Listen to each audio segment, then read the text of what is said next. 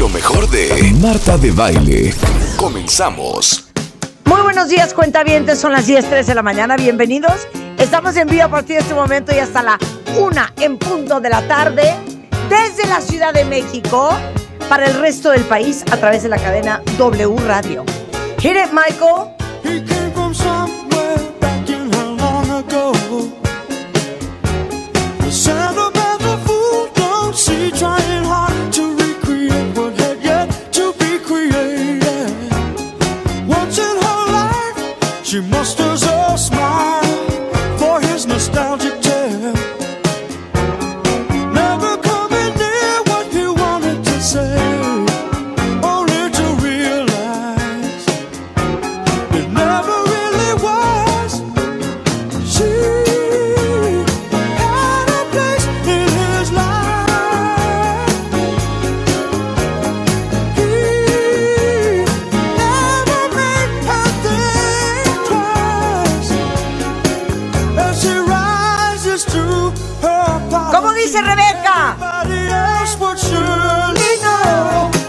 La mejor parte.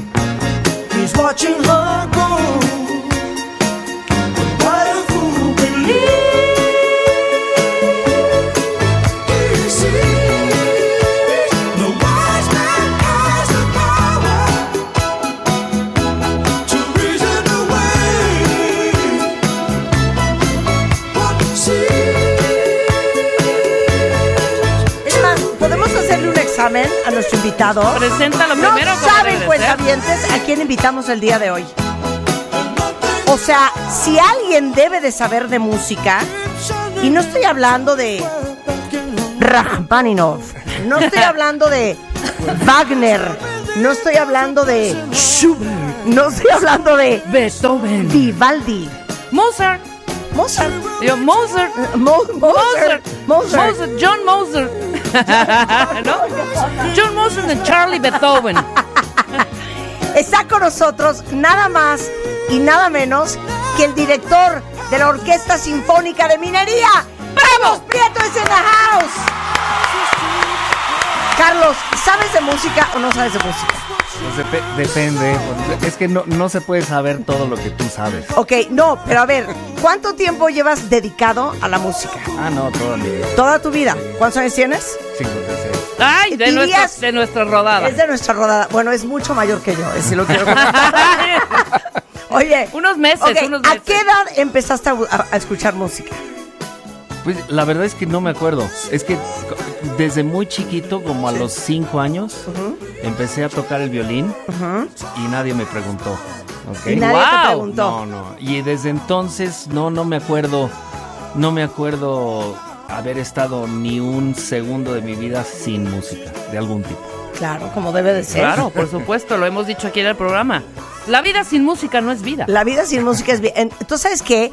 Aparte de que estás empezando la temporada Sí. de la Orquesta de Minería, queríamos ser tus amigas Ajá. porque, pues, entre otras cosas, amamos la música y también queríamos ver si hay una oportunidad. Sí. Ah, para que vengan a, Sí. can- a cantar o a dirigir. Sí se puede, o si se pudiese, o sea, si tú, tú me dices. quisieses. Exacto, exacto. No, digo- a cantar, a tocar. Pues, Mira, o sea, más fácil cantar, Marta. Más fácil Mejor cantar. no, no, la Oye, expectativa. yo no soy mal en los timbales, perdóname, hija. Uy, pero perdóname. tenemos una timbalista. ¿Tienes una timbalista Gabriela mujer? Jiménez. No me digas No, hombre, eso. O sea, digo, es más, al final, cualquiera que ha ido a los conciertos, cuando la levantamos ella solita, la gente se vuelve loca. Es verdaderamente un Carlos, deberíamos de traer a parte de la orquesta. ¿Con cuántos las la, la ¿Con haces? cuántas lo armamos aquí? No, No, no, no, tenemos un foro. Tenemos un Tenemos foro. un foro, tenemos Tenemos un foro. Mira, Cállate. lo organizamos bien. O sea, la escala de Milán es una estupidez contra Ah, el no, foro de W pero Radio. Lo, lo que sería divertido es que vinieran ustedes a un ensayo También. y las ponemos en la sección de percusiones. Porque vamos a hacer la noche de los mayas, ¿eh? que tiene 15 percusionistas y en donde incluso, o sea, la pueden regar y no pasa nada. Y no, y no se va a huir. No. No se va a huir. Ok. No quiero porque vamos a tener a Carlos una hora y vamos a reír y vamos Sí. a cantar y vamos a aprender. Claro. Pero le quiero hacer un examen. Es que fíjate que anoche me dormí como a la una y media de la mañana oyendo música con Rebeca. Entonces le dije, "¿Sa- ¿sabes qué? Si el ¿Sabes maestro Carlos Prieto está dedicado a la música desde hace tanto tiempo. Señor Carlos Prieto debe de conocer de música. Absolutamente. Y vamos a hacerle un examen. Uy, uy, uy. Entonces me topé con esta canción que dije, esta es una joya de nuestra época, A igualmente de la tuya que de la Sí. mía. Si nos dices quién es, igual y cantamos el jueves. Exacto. Igual, A ver, a ¿ok? ver. Sube. Suéltala. Y es más, ustedes cuentavientes, sin shazamear, me van a decir quién es. Ahora. Porque ayer me acordé que existía esta canción y casi me aviento de la ventana de la felicidad. Preciosa. ¿ok? Deja Venga. que la aprecie el maestro.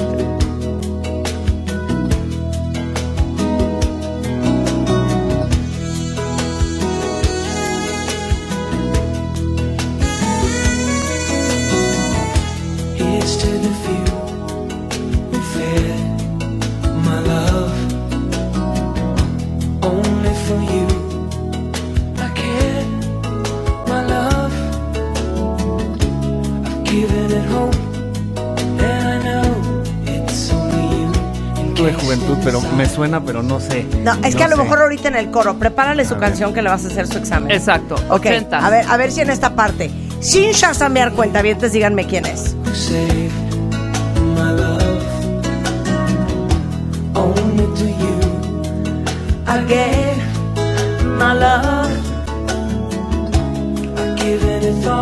No puede ser que no reconozcas esa voz. No, sí, sí reconozco.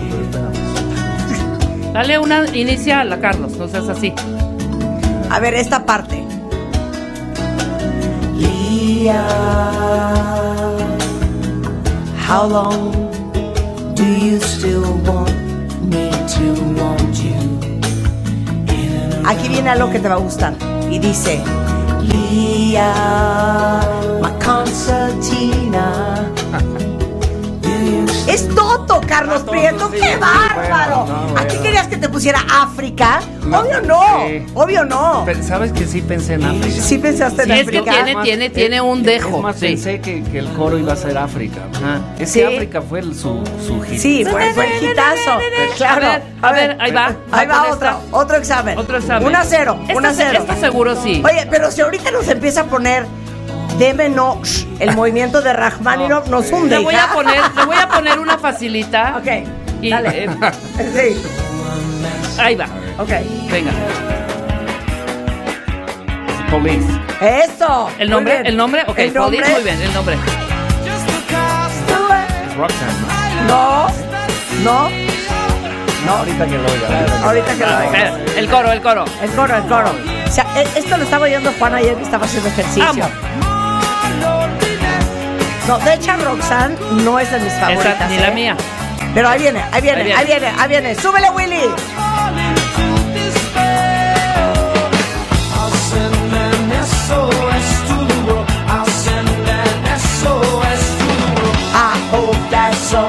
¿Cuál es? ¿Cómo dice Carlos? Message in a bottle. Vas, Marta, vas. Dos y dos y ya. Ok, ya, le voy a poner una regalada. Regalada, esta, ¿eh? venga. O Esa estuvo regalada. Ok, la ya si esta no hay manera, ya no sé cómo ayudarte. ¿eh? De hecho, eh, vamos a hacerte después una propuesta. Ok, One ticket, please.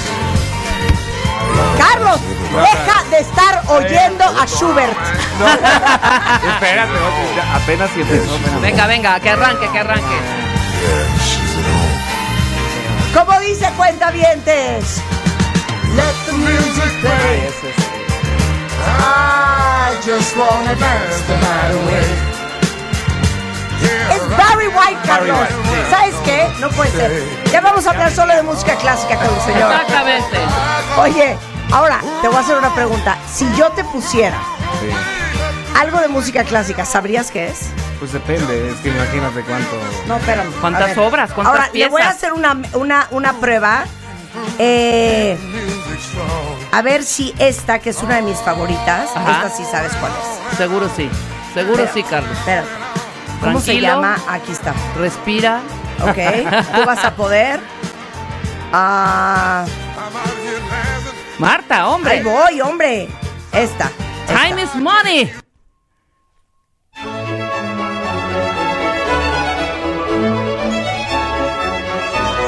Tú sabe? Ah, obvio. A ver, dime. Es The Arrival of the Queen of Sheba. Y ¿De? es. ¿Es quién es? Händel. Händel. Händel. ¡Ah! Muy bien. Hubo un titubeo ahí de mi Sí, parte. Hubo un sí, titubeo ahí de sí, mi sí, parte. Esta. Es más, para cualquier músico que lo esté oyendo, música clásica, esta es música de hueso. ¿Sabes lo que es el hueso? No, no, no, a ver, ¿qué es eso? El hueso es lo que en Estados Unidos llaman gig. Ajá. Y que en España llaman bolo. Ajá. Que es lo, o sea, lo que tocas en una boda, lo que tocas en una. esta- y Arrival of the Queen of Sheba se usa mucho para entrar en las, en, en las bodas. Es que Ajá. yo la usé para salir Ah, de la profesa sí. el día que me casé. Y- y- Ay, ¿qué pasó? ¿Qué estás y haciendo, y Marta? fun- ¿Y funcionó? Jaló mucho, recibí muchos No, aplausos. No, el matrimonio. si el resultado fue bueno. No, fíjate que no funcionó. Oye, Carlos, a ver, justamente ayer platicábamos, Rebeca y yo, de que no entendemos lo que hace un conductor. ¿Por qué? Porque cuando ustedes ven un director de orquesta cuentavientes, y seguramente alguna vez han visto uno o en vivo en un video, pues yo nada más veo, Sí. es más, el otro día le decía a Juan, mi amor, es que no entiendo. Mover manitas, neta, mover si manitas. están haciendo algo o nada más están haciendo los locos. No, no. A ver, O sea, digo, la verdad es que cambia muchísimo todo. Es más, eh, tú. Decía Bernstein que quizá fue uno de los más Leonard grandes, Bernstein, porque que yo estoy informada. Que se puede aprender a dirigir en 10 minutos. Ajá. Pero se. Pero. Comprender la música te, te toma toda una vida. O sea, ¿cómo? Entonces, que, sí. O sea, haz de cuenta que los gestos son muy sencillos. Sí. O sea, los voy a hacer enfrente de ustedes. Ajá. Lamentablemente el público no me ve. Ajá. Pero si tú haces una cruz Ajá. así, son cuatro tiempos. Pum, Ah, hay un movimiento, o sea, Uno, dos, tres, cuatro. A ver, grábalo, Uno, grábalo, dos. grábalo, grábalo. A ver otra vez, vamos a subirlo a Instagram para que ustedes Es vean lo que está haciendo. Traje una batuta. por- Traes una batuta. me- Rebeca te iba a decir, traes un palito. Se llama batuta, Rebeca. Un pal- trae su palito, trae su batuta. Su batuta, la ok. batuta. Ah, entonces no son movimientos aleatorios. No, no, no. O sea, sí hay una lógica. Hay mucho que hay mucho que sí es instintivo y no aleatorio, sino es una manera de comunicar la música. Ajá. Pero hay movimientos estándar que te, que te entienden en Singapur y que te entienden en, en Guatemala y, y en Colombia. Me explico que son estos que te digo. Entonces, ¿qué pasa? Que tú tienes unos movimientos este muy estándar. Ajá. Yo no sé qué está pasando. Ponla Mira, tú porque se corta. ah, no. Esta es una batuta, ¿no? Ajá. Ajá. Que lo único que sirve de la, la batuta, o sea, aquí estamos a un metro. Sí. Y entonces yo si hago esto. Me- te veo. Tú lo ves, pero. Pero la de los timbales no va a haber nada, No, que es la que, está hasta que atrás. Además, además los músicos están periféricamente viéndote. Claro. Y entonces eh, la batuta, Ajá. que no hace el más mínimo ruido, Ajá. lo único que hace es magnifica tu... Mira, o sea, yo si muevo así, mira lo que se mueve, ¿ok? Sí. Ahora si muevo así, mira Ajá. lo que se mueve. Claro. Lo ves. Bueno, Claro. Entonces, uno es para abajo. Sí. Ese es el uno. Es Ajá. el primer tiempo de un compás. Ajá. Primer tiempo, ok. Uno. Ajá. Si el compás es en cuatro, el dos es hacia la izquierda. Ajá. El 3 a la derecha y el. 4 arriba. A ver, es entonces dame todo. Izquierda, derecha, arriba. ¿Ok? 3 es un triángulo. O Ajá. sea, es muy sencillo. Pero es 1, 2, 3. O sea, los músicos ya saben que si yo voy para acá, es un 4. Ya saben que si yo voy para acá, es un 3. ¿Pero tres qué? 3. Compases, ¿ok? A ver. Tres tiempos en un compás. O Ah, sea, tres tiempos dame tres en- tiempos en un compás. Estas son las mañanitas que cantan. Sí, esos Ah. son tres Cuatro. tiempos. Ok. Cada, cada tiempo es un tiempo fuerte. Ok. ¿Sí? Entonces, en el colegio. Por ejemplo, tú, si tú sabes cómo es un vals, ¿no? Sí. Chun, ta, Ta, chun, ta, ta. Cada chun es un uno. Ajá. Y cada uno es el abajo. Ajá. Lo que pasa es que en un vals tú lo puedes hacer muy rápido. Sí. Y entonces es en, es en uno. Es chun ta ta chun ta ta chun. Y lento chun ta ta chun ta. Ok. ta. ¿Sí? Ya. O muy muy lento. Ajá. Hasta puede hacer chun ta Y entonces subdivides cada tiempo. Oye, pero espérame, pero los músicos, aquí es donde entra mi confusión. Sí. Tienen una partitura Sí, claro, enfrente. claro, enfrente, sí. La misma Entonces, que ¿para el qué te necesitan yo, a ti? yo te traje ahora también, te traje una partitura Ay, de no lo que puedo dirigí. creer la ¿Eh? diversión, no Es que, puedo creer la diversión. me- me dijo- o sea, nada más quiero en lo que saca la Me dijo mi partitura. amiga Greta que, te, que trajera todo, Todo lo que el todo. Nada más Y- les quiero de decir una cosa. No traje. Carlos Prieto es violinista, director de la Orquesta Sinfónica de Minería, estudió en el Conservatorio Nacional de Música en México, graduado de la Universidad de Princeton, tiene un MBA en la Escuela de Negocios de Harvard. O sea, no crean que es un cualquiera, ¿eh? Sí, soy un Oye, ¿has cualquiera, dirigido la Sinfónica Nacional en Bellas Artes? Sí, es que fui, fui su director durante 15 años. Durante 15 Sí, años. Acabas de dejar, ¿no? Sí, muy poquito. Entonces, mira, es- A ver. Este es, esta es la partitura. Sí. Y entonces yo aquí tengo lo que tienen todos. Pero haz de cuenta que un- la flauta solamente tiene una línea. Ajá. ¿Sí? O sea, no traje una... par- se llaman partichelas. Sí. Pero yo aquí Ajá. voy viendo lo que tienen todos ellos. Esto seguramente te, te- parecerá incomprensible. No puedo creer los garabatos que nos Sí, está enseñando pero- cuenta bien. ¿Han visto la partitura de un director? Entonces, haz de cuenta, este es el trombón. Es- no, este es el, este es el las castañuelas. Ajá, este las Sí, castañuelas. pero lo que pasa es que acaba uno estudiando tanto esto que Ajá. te juro que se te queda grabado y pues diriges de memoria. Por eso, entonces Sí. te eh, ubicas perfecto de. A ver, paren esto. Sí. A ver, la señorita de las Ah, no. castañuelas me está entrando a destiempo. claro, me está entrando tarde. pues, Me está oye, si- entrando si, si tarde. no supiera eso, Claro. pues sabes qué, mejor me voy a hacer otra cosa, ¿no? Ahora- es como si yo te pregunto, Sí. ¿cómo le haces para empezar tan tranquilamente eh, Sí. en cadena nacional y Sí. no te pones nerviosa? Pues ¿cuántos, cuántos años llevas haciendo esto? Tenemos tú y yo más de 10 mil horas de Ahí vuelo. está, sí, Oye, pero dime una cosa. Entonces, dijiste algo bien interesante. Los músicos están Sí. leyendo su partitura Claro, claro. y están un ojo al gato y otro al garabato porque están leyendo, Sí. tocando Correcto. y viéndote a Sí, ti. De pero, reojo. pero hasta lo más, hasta el movimiento más pequeño hace una diferencia enorme. Y cambias tú el carácter de la, orques- de la orquesta. Es más, lo podemos, no sé, o sea, te puedo yo hacer un ejemplo Ajá. muy, muy tonto. A ver. O sea, si te doy una entrada así, pues Sí. tú vas a empezar. De un trancazo, Claro, claro. y si yo te doy una entrada así, pues es otra cosa. O si te digo, ¿no? Sí, préndete. Sí, sí, Hija, métele. vas de Todos abajo son arriba. muy instintivo. Ahora, espérame. En la partitura de los músicos, por ejemplo, mi instrumento favorito del mundo mundial. ¿Cuál es? El triángulo. Ay, obvio no. obvio no, Carlos. Es la pandereta. El, cow- el cowbell. Es la pandereta. Es la pandereta. No, no, la pandereta, cero. No. Mi, o- ok, no, es más, no se lo voy a decir porque no lo quiero sesgar. ¿Cuál es tu instrumento favorito? No, es que- No puedes decir violín. No, No, puedes no. decir, es que es muy difícil porque Ya, cada que- uno. No, uno. Bueno, eh, te puedo decir uno en cada, en No. cada familia. No, no, no. Una madera, un viento. No. Así, si me preguntas Uno. cuál instrumento yo ahorita de- me encantaría empezar a tocar, Sí. sería el clarinete. Wow. ¿De verdad? Siempre. Es que yo amo los violines. Marta, ya di el No, tuyo. es que yo no soy del Yo sí del violín cañón. Via- violín, O sea, cello y violoncello. ok. Te A digo, te digo, yo, yo sería incapaz de empezar a tocar el corno, el French horn.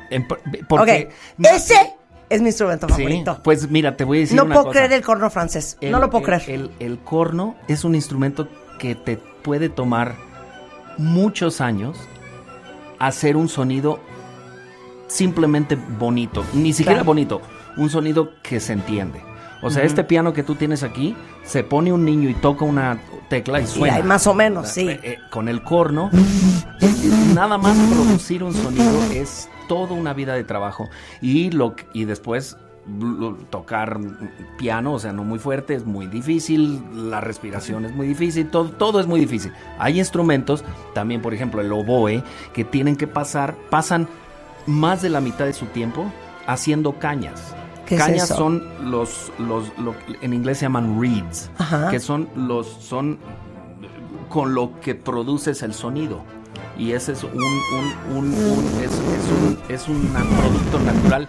Y entonces la caña es, es la que vibra como tú estás haciendo. Por ejemplo, la flauta no tiene caña. O sea, la flauta, tus labios son los que Hijo, vibran. la flauta no es mi hit. A mí, ponme unos Ok, yo te voy a decir mi orden de instrumento. A ver, ¿cuál es su instrumento favorito? Y ahorita le voy a decir una cosa a Carlos Cuentavientes, nuevamente el director de la Orquesta Sinfónica de Minería y 15 años director de la Orquesta Sinfónica de la- de- de- de- de- de- de- Nacional. Sí. Este, una cosa que no sé si él esté de acuerdo conmigo, pero dígame ahorita en Twitter, ¿cuál es su instrumento favorito? El mío es uno, el corno francés. No puedo creer, es que no lo puedo creer, que qué royal y qué Ah, no, sí. regal y qué cosa más Bien- espectacular. bien tocado. Bien tocado. Claro. Segundo, los timbales. No lo puedo creer. Y nadie pela los timbales. Pum, pum. Tres, el trombón. ¿Ah, sí? El Pues, trombón es muy cañón. En México pelamos a, a todos los timbalistas. ¿Sí? Sí, bueno, Los- a mí los siempre timbales me- no el lo timbal, puedo creer. no, Mira, el, sí, el timbal le da presencia. a cualquier concierto de la, Fuerte. de la Sinfónica de Minería. Vamos Sí. a ir. Y no van a poder dejar de ver a Gaby. Híjole, Gaby. Porque es un talento increíble. Qué Pero fuerte. ella y, y los demás percusionistas que tenemos. Claro. Eh, el- los timbalistas, hay timbalistas que nada más tocan timbales.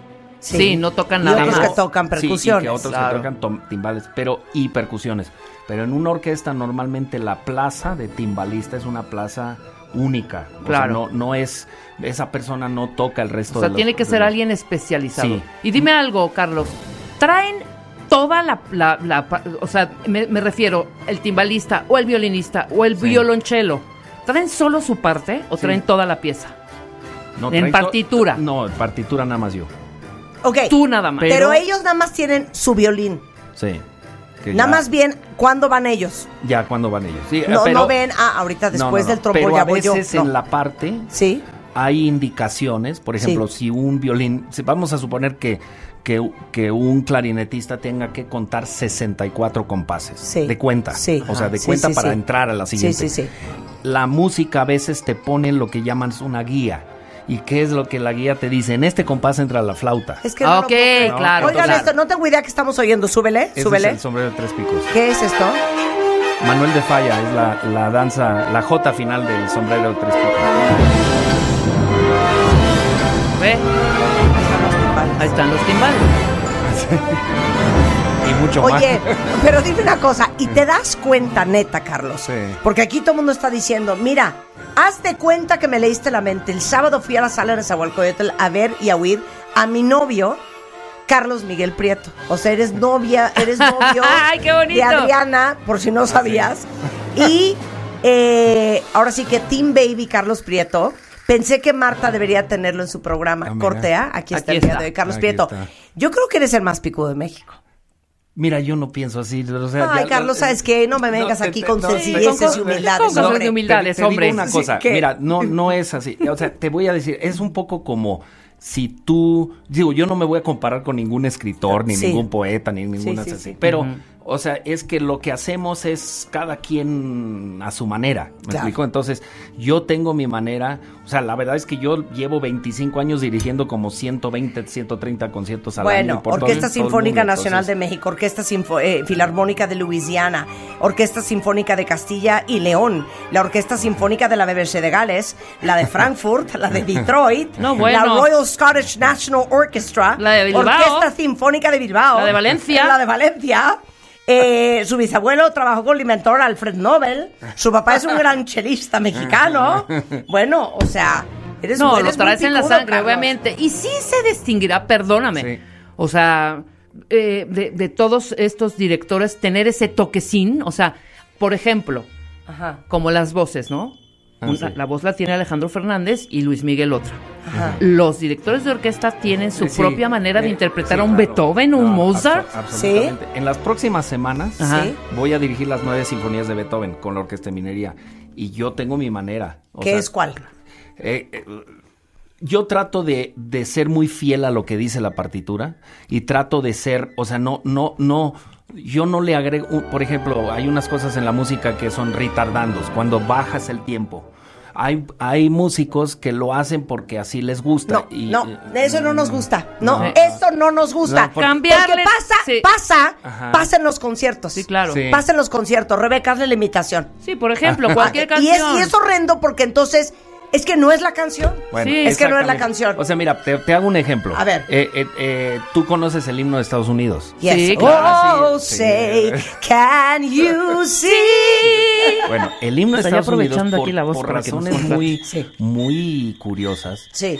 Se acepta que le cambien la armonía, que le cambien el ritmo. Que le o sea, eh, cambien tú vas a un partido de llave. básquetbol, un partido del Sí, NFL sí. Y, y- y mientras más famoso el cantante, más le cambia. Sí. Bueno, si eso le haces a Beethoven, pues ese es un, la verdad, eso es un crimen total. ¿Sabes qué, ¿no? Carlos? Claro. Es una falta de respeto al Una señor. falta de respeto más que nada. a ver, nada más Por hazle, ejemplo, ¿cómo es? Farolito. Supongamos que Ok. le está cantando cualquiera, Luis Miguel, Alejandro, Mijares o No, Manuel. haz, ¿no? haz farolito. Algo normal. Normal. Farolito normal es farolito que alumbras apenas mi calle desierta. O sea, yo ya luciendo. Suponga, yo ya, Ya. luciéndome así, ya, Ya- ya, ya está en audición. Pidiendo fila 2 ahí en la sala del Zahualcoyotl. Y por ejemplo, hay quienes empiezan. O sea, Ah. deja el ritmo, ¿no? Pero. Farolito que alumbras apenas, apenas mi calle desierta. No, No, güey, no, así no perdón. es la canción. Así no Ni, es me- la ni canción. me repites el apenas dos veces. ¿No? Ahí, Esa Ahí es lo vamos Navidad. armando. Ahí lo vamos pausa y armando. regresamos. No se vayan. Estamos con el gran Carlos Prieto en W Radio. Lo mejor, lo mejor de Marta de Baile, solo por W Radio. W. Hacemos una pausa. Escuchas lo mejor de Marta de Baile, solo por W Radio. Estamos de vuelta. nueve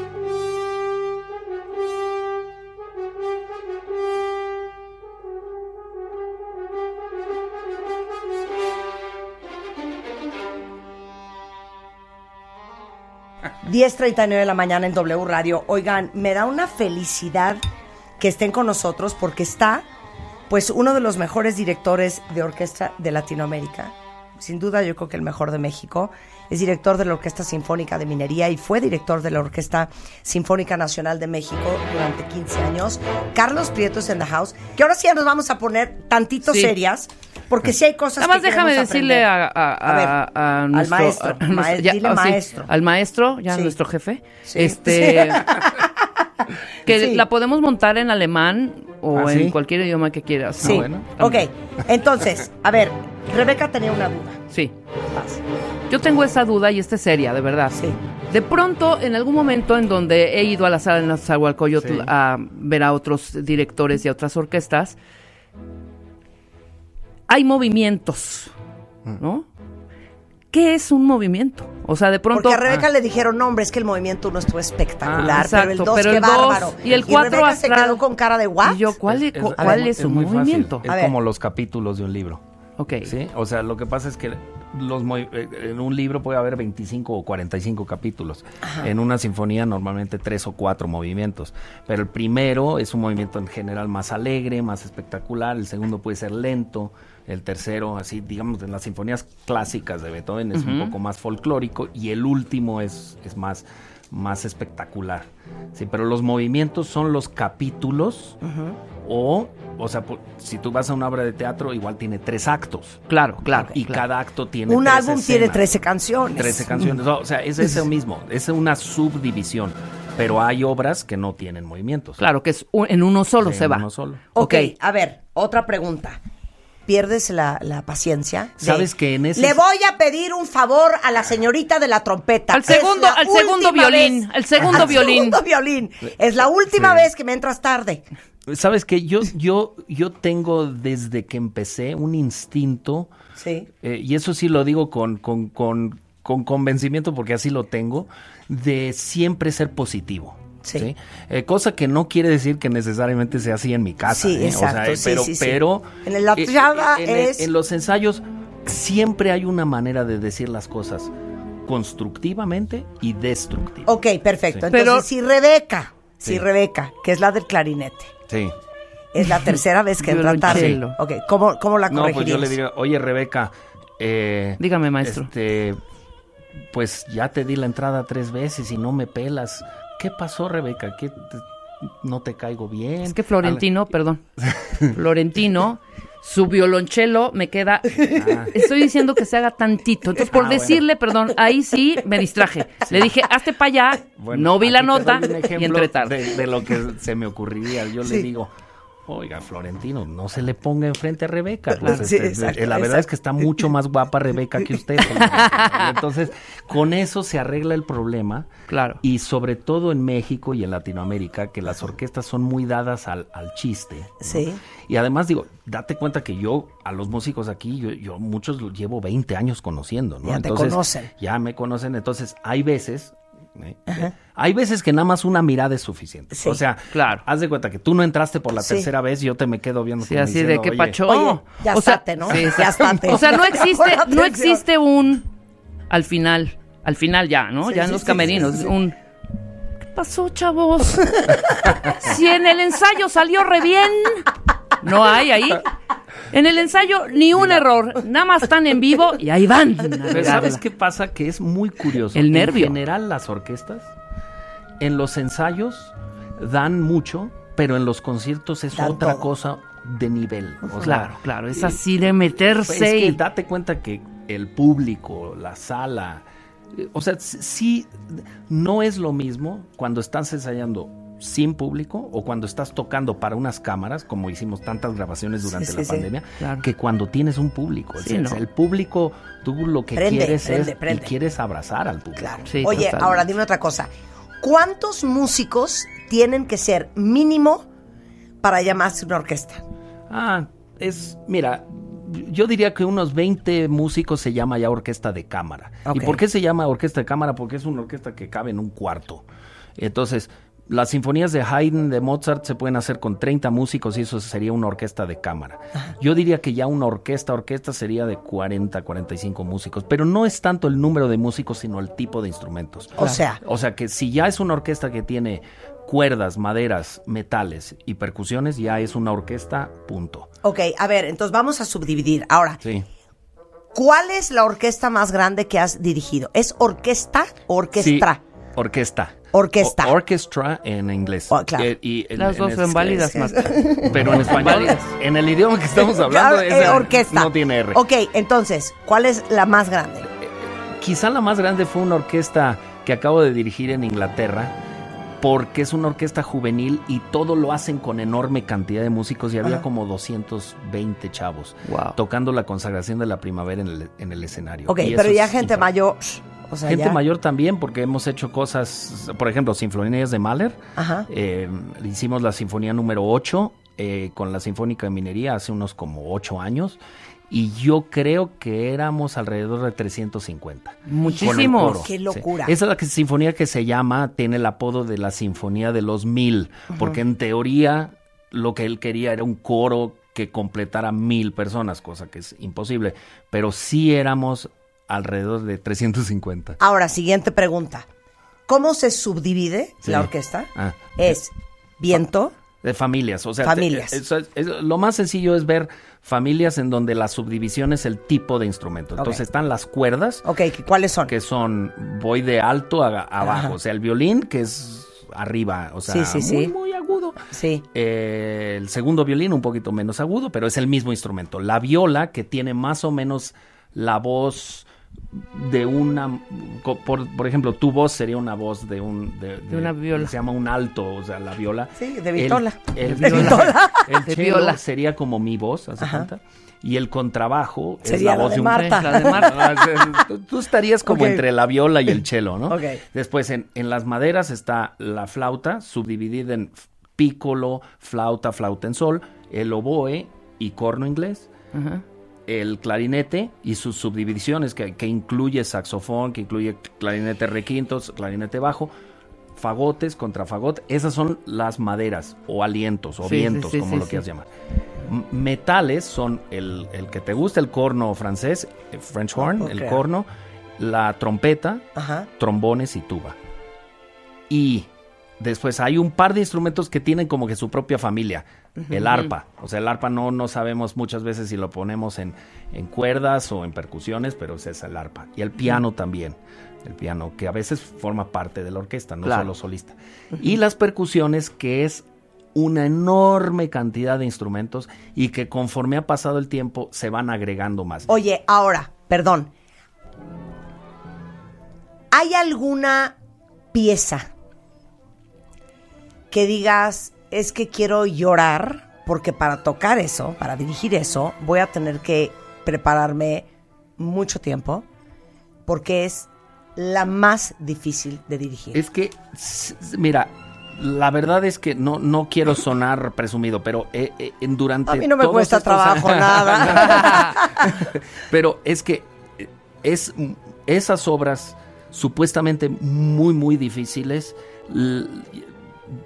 ya me ha tocado hacer muchas de ellas. Sí. Ahora, claro, hay algunas obras por ahí que pudieran ser muy difíciles técnicamente, pero pasa una cosa, y yo creo que me van a entender otra vez dando ese ejemplo del actor, que haces esa pieza, no sé, la consagración de la primavera de, de Stravinsky, que tiene fama de ser una de las obras más difíciles. A ver, ¿no? con la consagración de la primavera de Stravinsky. la Sí, quiero oír. sobre, sobre todo Sí. la danza sagrada. La danza sagrada. El, eh, danza sacral, es el último movimiento que es muy, muy difícil. Lo haces una vez y dices, bueno, ya lo hice, ya pude. Y entonces te das cuenta de otro nivel de dificultad y te das cuenta de otro nivel de dif- dificultad. Yo le oí una semana antes de la pandemia, que, es- a que se cerraron todos los teatros, a Sir Ian McKellen en Londres hablar de su experiencia con las obras de Shakespeare, de las cuales ha hecho todos los papeles muchas veces, y de que él, a sus ochenta y tantos años, está comprendiendo niveles de complejidad ¿Es esa? que no entendía cuando ¿Es empezó. esta?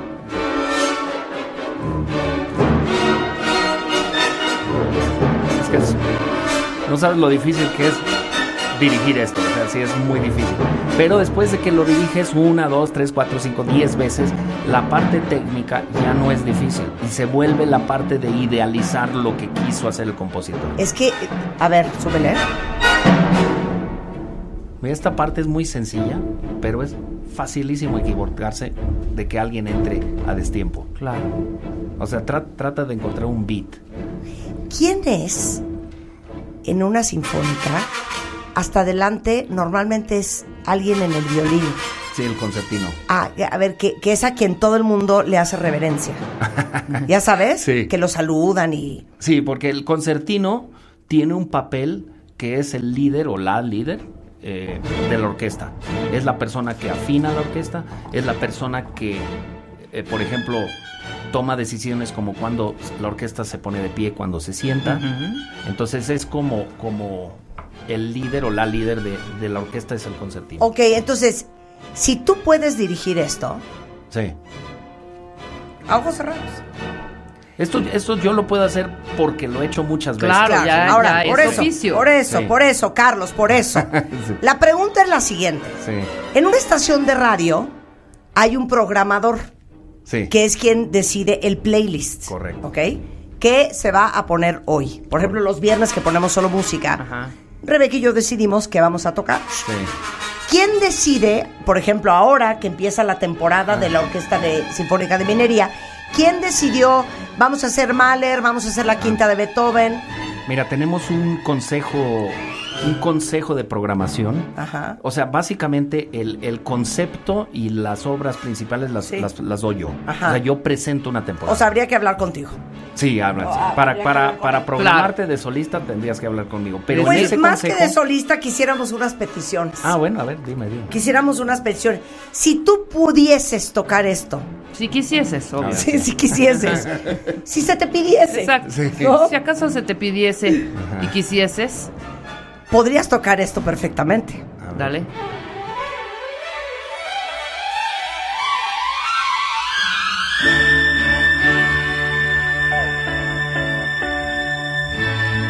No, ni te rías, ahí viene la mejor parte, ahí viene la mejor parte. No, no me río. Ok, ahí viene la mejor parte, ahí viene la mejor parte.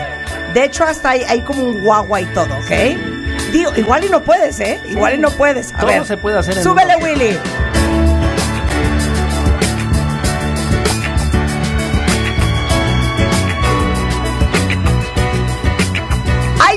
Violines o no hay violines? Hay todo. Claro que Hay hay, violines. todo. Puedes Ok. con una orquesta hacer esto. O sea, Sí. lo, lo, O sea, porque Barry White con The Love Sí. of Limited Orchestra lo logró, ¿eh? Sí, no, no, no, todo es posible. O sea, lo que sucede es que le tienes que poner a la orquesta algunos instrumentos que no tenemos. O sea, por ejemplo, aquí hay bajo eléctrico, Ah, hay ok. guitarra eléctrica. O sea, sería, sonaría muy raro sin esos instrumentos. Ok, pero por unos chelines podríamos contratarlo. Ok. O, o sea, yo ya veo que eres una enamorada de Barry White. Eh, Entonces, es que me fascina Barry lo White que en podemos general. Hacer Ajá. sobre es, todo. es en ese concierto de Navidad Ajá. programamos a Barry White. Exacto. ¿no? Ok, ahora te tenemos otra, otra petición. Petición. Otra petición. Que esta, es que te digo una cosa, yo quisiese, Si se pudiese. si se pudiese, solicitarte que hagamos un día un concierto Sí, a beneficencia. Sí. Todas las entradas va a estar abarrotado, ¿eh? Sí, sí, perfecto. Van a ser pura música como que la gente conoce. Sí, sí. Por ejemplo, un Misión Imposible, Ah, un, un, un Star Wars, Exacto. un Jurassic Park de el gran John Williams. todo, todo eso lo hemos hecho y se puede hacer. Pues qué raro porque a nosotros no se nos invitó. Sí. Ah, no. pues, A esos conciertos no Bueno, se nos es invitó. que, eh, eh, hoy se inicia una nueva Ajá. etapa en la Orquesta Sinfónica Ahí de está. Minería. Vamos a darle rating. ¡Qué mal, Ernie! ¡Qué mal! Ernie! Ok, por ejemplo, imagínate cómo prendería esto. Pero aquí le subes a todo, Rulo. Ok, la voy a soltar.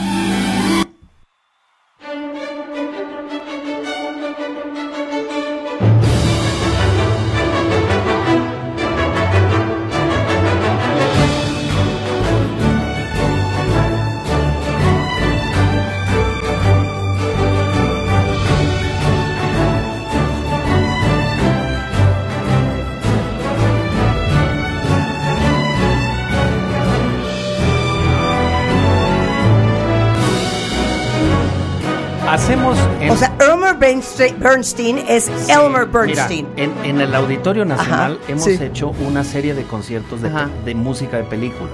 Es que no puedo creer la felicidad. O sea, Yo lo tengo que- una no, pregunta ya- ahí. Pero no es, antes parecía como que broma, ¿no? Y no, no es, no es broma.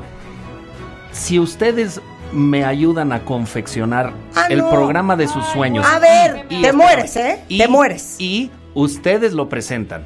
Claro. Y no cobran un centavo, digo, Ah, porque no. Ah, no, no, no. Es pro bono, Esto es pro bono, beneficencia. O sea, sí se están dando cuenta lo que estás oyendo Claro. ahorita. El maestro de maestros, Carlos Prieto, nos está dando carta abierta Claro, claro. para una producción. Eso está padrísimo.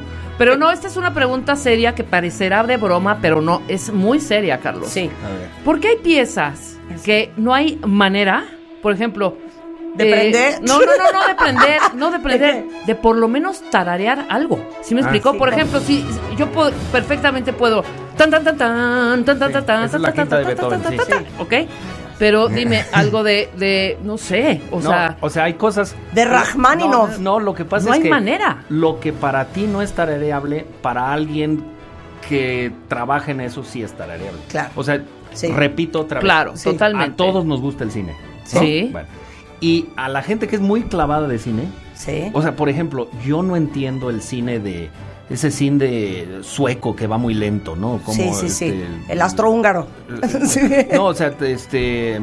Bergman, ¿no? Sí. Este. Ingmar. Sí, que, y- pero la gente del cine lo considera esto una cosa fabulosa, pero Ah, muy comercial. como dicen, cada loco con su tema, ¿me explico? Entonces lo que sí te puedo decir es que hay música que, que no se entiende, Ajá. que es genial.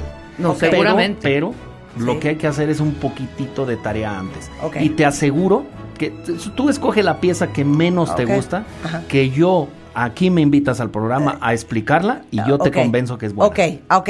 Me encanta, Esta también va a estar en nuestro Es que hay que playlist. hacerlo. A ver.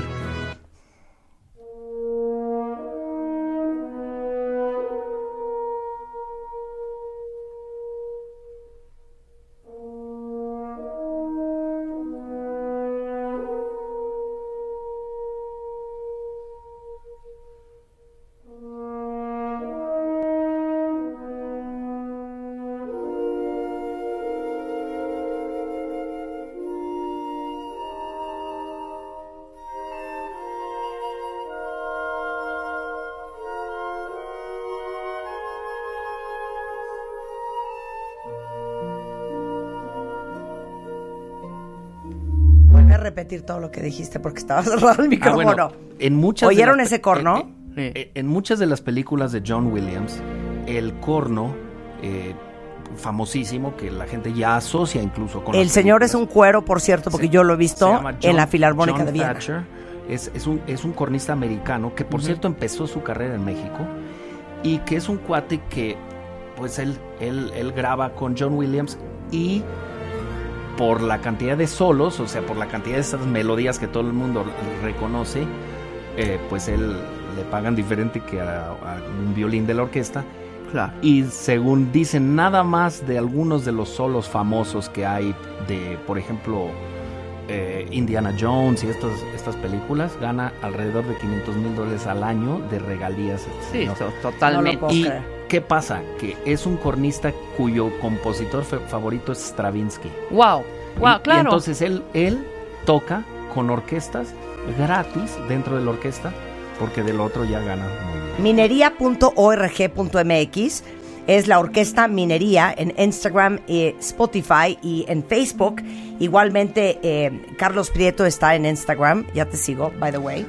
y toda la información de cuál es el programa de eh, conciertos de la Sinfónica de Minería, dirigido por don Carlos Prieto eh, en su página de internet. Carlos, qué placer conocerte. Bueno, pero mm, el placer fue mío totalmente, pero, pero- aquí quedó hecho un, Un deal. Un deal, O un sea, deal. ustedes van Vamos a hacer el playlist, el playlist. pero ahora basta, vamos a pedir un favor. Sí, Sí, dirígenos bien. sí, ah, no. O sea, no nos trabajes No, es- cochino, es nada más es- porque lo es- escogimos ese nosotros. Día, ese día voy a hacer una excepción y voy a estudiar. Exacto, Eso. exacto, exacto.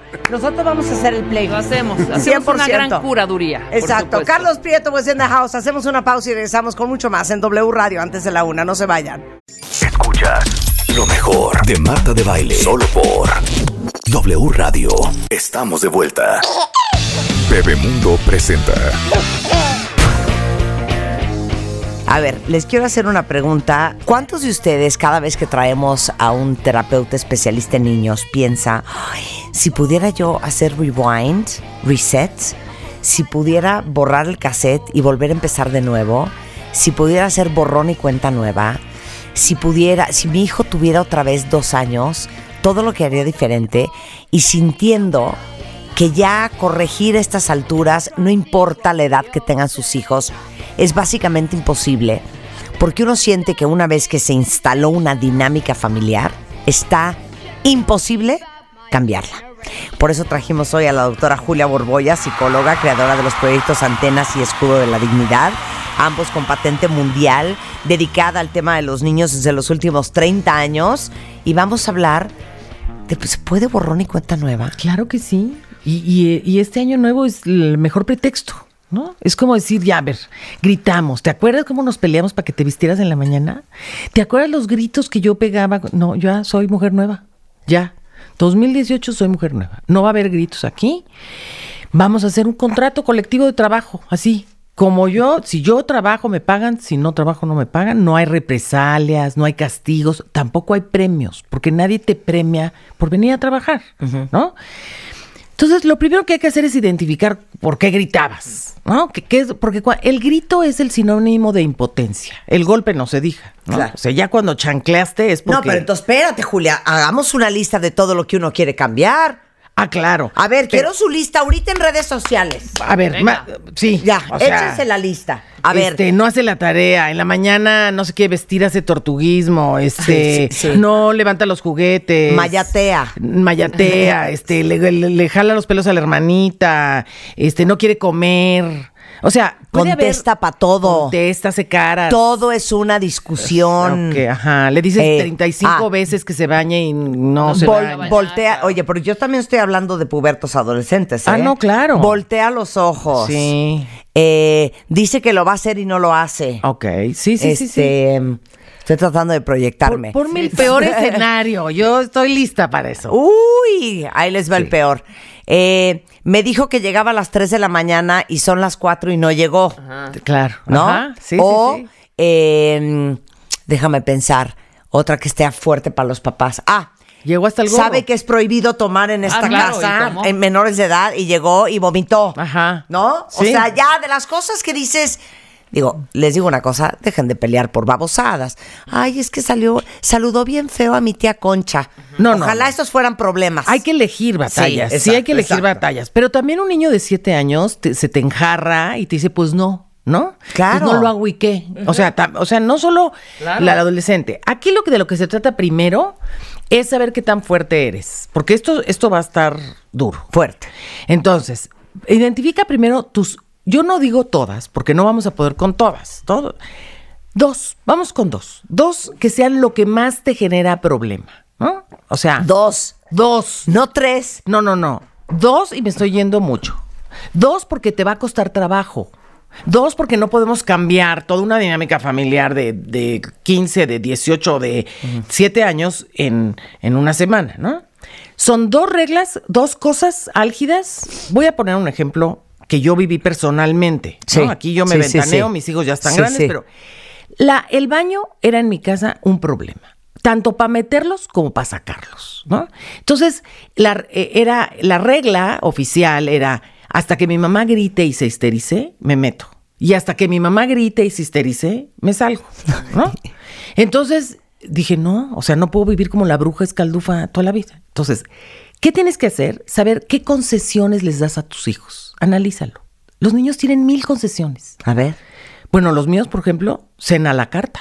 Cena a la carta. No, bueno. Salían del baño, yo ya había gritado, pero ¿por qué no pedían sincronizada con mi queso especial? No me lo vayas a hacer con el otro. No, yo quiero hot cakes porque no sé qué. Y lo tenían. Así es mi casa, ¿No? sí, sí, sí. Entonces dije, a ver, hijos queridos y adorados, esta mamá ya no va a gritar. La cena oficial en esta casa es hígado encebollado con puré de espinaca. Esa es la cena oficial que va a haber aquí todos los días porque es muy nutritiva. Eso, hay que ser muy, mu- un poco actriz, ¿no? Sí, sí, y, sí. y además muy suave en la forma, pero muy firme en el fondo. ¿no? Hígado encebollado con puré de espinaca. Guácala, ¿Por qué? Porque es muy nutritivo, porque eh, tenemos este año que mejorar nuestra alimentación. Ahora, si tú quieres una cena especial, es decir, una sincronizada o te- se te antoja algo, los pedidos se reciben a, a las 8 en punto, con niño bañado. El niño que esté bañado y a las 8 eh, ya se me presente bañado, tiene derecho a la cena a la carta. Punto. ¿Qué pasa? No lo hacen. Claro que no lo hacen. Porque, ay, mi mamá, qué, qué ideas, ¿no? Sí, sí, sí. No lo hace el primer día, se va sin cenar. ¿No quieres hígado? Hay hígado, mi vida. No, mamá, yo quiero, ahí no sé. Ay, mamá, ocho y cuarto, mamá. Mi vida, me encantaría darte lo que tú quieras, pero es la nueva regla. Así, linda, Sí, tú linda. linda, pero no traga si no es hígado. Sí, Punto, sí, sí, ¿no? sí, exacto. Obviamente, gracias, no, guacala, me voy, me- prefiero no cenar, ¿no? Y hacen cara de famélicos y, Sí, sí, y sí. te entra Se me está bajando la presión. las- sí, el azúcar y está en crecimiento y este niño y yo no le di de cenar, porque además a las mamás el tema a- alimento, pues es nuestro tema. Pero si tú resistes esto, si de verdad eres fuerte, te aguantas, eh, eh, tiras tu complejo de Sara García de Sí, sí, madre sí, abnegada sí, y sí. aceptas y se va sin cenar, se va a ir a cenar. sin bueno, el mío se fue sin cenar tres días. El cuarto decidió que el hígado estaba rico. O sea, onda, lucha de poder, ¿no? Claro. Ay, qué bueno que te gustó, mi amor. ¿Quieres más? ¿No? Y el, y el hermano se estaba tragando unas enfrijoladas marca Diablo, Claro, ¿no? O sea, el claro. chiste es que, que- que el que sí cumple tiene, ¿no? Sí, claro. Hasta que llegó un momento en que lo asimiló. Tiene que pasar por lo menos, los, los gringos nos dicen tres semanas, yo digo un mes, porque los mexicanitos somos sí, más. Sí, sí, sí, sí. Un mes. Claro. Un mes Es que no te digo muevas una cosa, qué mal lo hacemos, ¿eh? ¿Cuántas de ustedes, y ahora yo me voy a autoconfesar, cuántas de ustedes les ha pasado lo siguiente? Mi gran drama con mis hijas es, no mueven un dedo. Ah, Claro. O sea, dice que van a levantar la mesa, pero entonces levantan tres platos, pero los otros dos no los levantaron. Y dice que me van a ayudar a lavar, pero entonces lavaron cinco mal lavados y luego ya no los secaron. O los secaron, pero ya no los guardaron. Entonces les digo, oigan, saquen la aspiradora y aspiren tantito en buena onda, porque no puede ser. Y ahí vamos, ahí vamos, ahí vamos. Al, al final, soy yo haciendo todo lo que les acabo de contar, pero pegando gritos. Claro. ¿Me entiendes? Con la aspiradora, así, tráscalas, tra- Y no puede ser que todo lo tengo que hacer sola. Y es increíble. Pero lo estoy haciendo yo. Por supuesto, y ellas lo saben y por eso se ha- hacen eso. dicen, Y "Ay, pregúntame si se inmutan de la tele. No. Mientras que yo estoy aspirando y pegando gritos. Furiosa. Por eso No, la mal, ¿eh? Obligación, la obligación tiene que ser muy clara. O sea, tú no le puedes decir, si me ayudas a recoger, puedes Sí. usar el iPad o Sí, no, puedes sí, salir con tus amigos. No, no, no. Si, si lavas 10 platos bien lavados, ese es tu pase para que te regrese el celular. O, o sea, el planteamiento, yo aquí les pongo 10 reglas básicas, ¿no? El planteamiento tiene que ser positivo. O sea, no le dices, si no haces, te quito. No, no, no. Si haces, te doy. O sea, vas a concesionar. Claro. Pongo un ejemplo muy claro. Actualmente nos cobran por subirnos al segundo piso. Sí. De este, ¿no? Cuando yo era chica no me cobraban por circular en las calles. Y me dio mucho coraje que me cobraran tan caro. Me enojé un día, me enojé dos, me enojé una semana. Y hoy doy por hecho que pago. Sin reclamo. Estaba clarísimo. Te quieres subir y estar en el segundo piso, pagas. Es eso, lo que antes era gratis, ahora me lo concesionan. Pero pues ya me acostumbré. Hazlo en tu casa. Lo que antes era gratis, usar el, el videojuego. Sí, tu pase para el videojuego es la tarea terminada. Claro. No, ahora, ojo. Tú dijiste tarea terminada, es tarea terminada como usted. No dijiste tarea bien hecha, ¿eh? O sea, Claro. acuérdate que los hijos Claro. se salen con la tangente. Entonces, sí. por eso hay reglas. A ver, voy a decir las reglas. Van. Una, planteamientos positivos para quitar el clima negativo. No, no es lo mismo decir, si, si cumples te doy, a decir, eh, cuidado, ¿eh? Te lo quito. Eso no se puede. Dos, obligaciones muy claras y específicas que, que impidan modificaciones, ¿no? O, ay, por- como tú decías, lava los platos. ¿Cuántos platos? ¿Cómo? Pídeles que laven los platos extendidos nada más, si quieres. O, o que laven todos los platos, pero bien. ¿Sí me explicó? O sea, O sea, no digas- comandos específicos. Comandos muy, muy claros, específicos y concesiones muy claras y específicas que no dejen lugar a malentendido. Si tú lavaste todos los platos, puedes, no sé, usar la bicicleta media hora. O sea, porque si tú dices, si lavas los platos ya te puedes salir a jugar, pues ya no lo volviste a ver. Tú dijiste salir a jugar, mamá. ¿No? O sea, Claro. ellos van a agarrar la mayor concesión. No, la concesión tiene que estar muy, muy clara. De qué te doy, por cuánto tiempo y en qué consiste lo que te voy a dar. Claro. Igualmente que lo que te pido. Como contrato colectivo de trabajo. Punto. ¿No? Estamos en el 2018. Cuatro. Los acuerdos no se someten a discusión, se cumplen al pie de la letra. Pero es que hoy es día de... me- no me importa. Pero es que se casa mi prima y me voy. No. Si tú quieres... O al revés, ¿eh? O al revés. Ah, es claro. que como hoy tengo prisa, bueno, No ¿sabes lo- qué? Que ya le hagan los hotcakes, ya no voy a. Exacto. ¿No? Esa es el mayor, la mayor trampa. ¿eh? Claro. La mayor trampa claro. es decir, ay, ya, mira. No tengo paciencia ahorita tengo- para estar en este dime que te diré. Por eso. Si no vas a ser constante, ni empieces. O sea, entiéndeme que para la cena esta que yo te cuento la carta, me tuve que chutar un mes a no moverme de ahí hasta que los niños estuvieran cenados. Claro. A checar que en la noche no hubiera visitas a la cocina, Claro. al refrigerador. Claro. Y bueno, y mi marido, lindo, cooperador, ¿por qué no le puso una tranca al refrigerador? O sea, tranca. ¿Por que qué? Pues porque claro que tú puedes abrir el refrigerador a las 12 de la noche cuando todos están dormidos y sacas la y jejeje. Y además es un doble triunfo, ¿no? Es, Sí. es te burlé. Y entonces tu autoridad no solo no solo no se cumplió, quedó mermada. Sí, se ¿no? las hace reír. No, claro. sí, entonces suena horrible, pero no se apuren. La tranca se puso cuando ellos estaban en el colegio. O sea, no fue así como vas a ver, pongo una tranca. No, no, no. Ma- mandó al albañil, puso la tranca. ¿Por qué, mamá? Ay, mi vida. Ya ves que luego, ay, tenemos que. Es que, es que te digo una cosa, hija, yo sí siento que todo esto pasa porque la maternidad está muy mal vendida. Sí. Está muy mal vendida. Porque tenemos miedo que no nos quieran, pero nos sí, quieren. pero porque todo el mundo nos hace sentir, desde una caricatura hasta una película de Disney, hasta tus papás, todo el mundo te hace sentir que ser mamá es, o sea, haz de cuenta que fuiste a la feria de Chapultepec, una diversión increíble, o sea, que casi casi nació tu nuevo mejor amigo. Y formar No, es durísimo. Es, Es un de una gran chamba. Sí, es valentía. Es valentía, es atreverte a que sufran por tu culpa. Claro. Pero es para que tú no sufras por culpa de ellos después. O sea, analízalo. No, eso es tweet material, tuitealan. A ver otra vez. Más vale que tus hijos sufran por tu culpa cuando son pequeños a que tú sufras por culpa de ellos cuando sean grandes.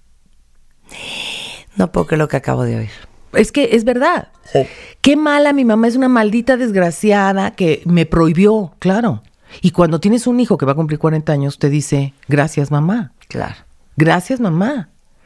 Gracias porque no me dejaste, gracias porque me prohibiste, gracias papá por, por tu exigencia. Pero si queremos las porras inmediatas, no las vamos a obtener. Ya a lo mejor sube y ya estás en el panteón. Bueno, no importa. Le dejaste, dejaste un legado de un hombre productivo, una mujer productiva y responsable. Sí, ya. ¿No?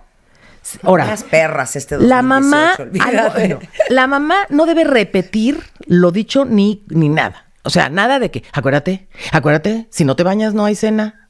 Acuérdate.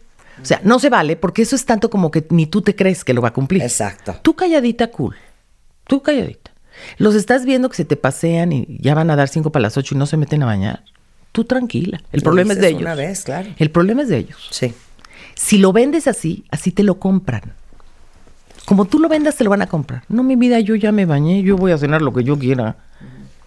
La pelota está en tu cancha, no en la Totalmente, mía. ¿no? Totalmente. Hay que ser constante, por eso. No, no puede haber excepciones. Y trabajar solo con uno o dos acuerdos, porque si no vas a estar agotada, vas a parecer eh, policía de seguridad, ¿no? ¿En qué quedamos de esto? Pero espérate, hay mamás que ponen estrellita, ¿no? Entonces son 20 cosas. Estrellitas si te deportas, estrellitas y no sé qué. Entonces ya luego perdiste la economía. ¿Cuántas Claro. estrellitas te debía? Y el niño dice, no, mamá, acuérdate, acuérdate. Me debes dos estrellas de que sí me bañé y yo te debía una de que hice la tarea, pero luego, y entonces acabas agotado y dices, ay, ya, tira la cartulina de las estrellas, ¿no? Claro. Entonces, esto es importante. La vida real se compone de obligaciones no- y, de, y de concesiones. No hay premios ni castigos. Y si tú educas a tus hijos en este método, pues van a salir a la vida diaria sin sorpresas. Les va a parecer muy normal, ¿no? Asumen que son responsables de lo que obtienen y son responsables de lo que pierden. O sea, al final el mensaje es ese. No le eches la culpa a nadie de lo que... Qué mala suerte. No, espérate. La suerte es una viejecita que se levanta a las 6 de la mañana todos los días. Si estás ahí, te va a tocar. Si te levantaste a las 11 a ver cómo pinta el día, pues la suerte no te va a llegar. O sea, el niño que esté listo para salir al colegio a tiempo, escoge la estación del radio que vamos a oír de aquí al colegio. Claro. Por decir algo, o sea, Claro, claro. estoy dando ejemplos muy... Y ojo, ¿eh? Nada de lo que ha dicho Julia es ustedes gritando, desquiciados, neuróticos, fuera de control, pegando gritos, amenazando. Tranquilos. Y nada es Tranquilos. comprado. Nada es comprado. No es que te doy. No, no, no. Te concedo lo que siempre te he concedido, pero a partir de este año, esto que te yo te daba, ahora tiene un requisito, ¿no? Es, es eso. Claro. Esto que te daba, hoy tiene un requisito. ¿Por qué se van a enojar? Porque lo tenían gratis. es ¿no? que sí. Se van a enojar mucho. Usar el, el- el celular duerme en el buró de la mamá. Ya si el celular está a las 9 de la noche en mi buró, tienes tu pase para mañana regresártelo. Si el celular no llegó, porque te caíste en un bache y te mordió un mapache, porque te habló tú, porque va a haber mil excusas. Yo no sé. El celular no estuvo ayer a la hora en punto, hoy no lo tienes. Y va, va a ser peor, ¿eh? O sea, va a ser un drama, un día, dos, tres, una semana, dos, y te vas a acordar de mí al mes. Al mes ya es como habitual, ya es lo normal. Ya hasta automáticamente vas y dejas el celular. Claro, claro. Sí. Bueno, regresando del corte, eh, todo el mundo quiere saber y ya mandaron varios ejemplos diferentes. Ok, cuando quieres que haga o deje de hacer. Pero las actitudes, las contestadas, los malos modos, los azotones de puerta, las arremedadas de por eso mamá, por eso. Ay, voltearte los ojos y nos da igual la edad que tengan sus hijos. Regresando con Julia Borboya en W Radio. Escuchas lo mejor de Marta de Baile. Solo por W Radio. Estamos de vuelta.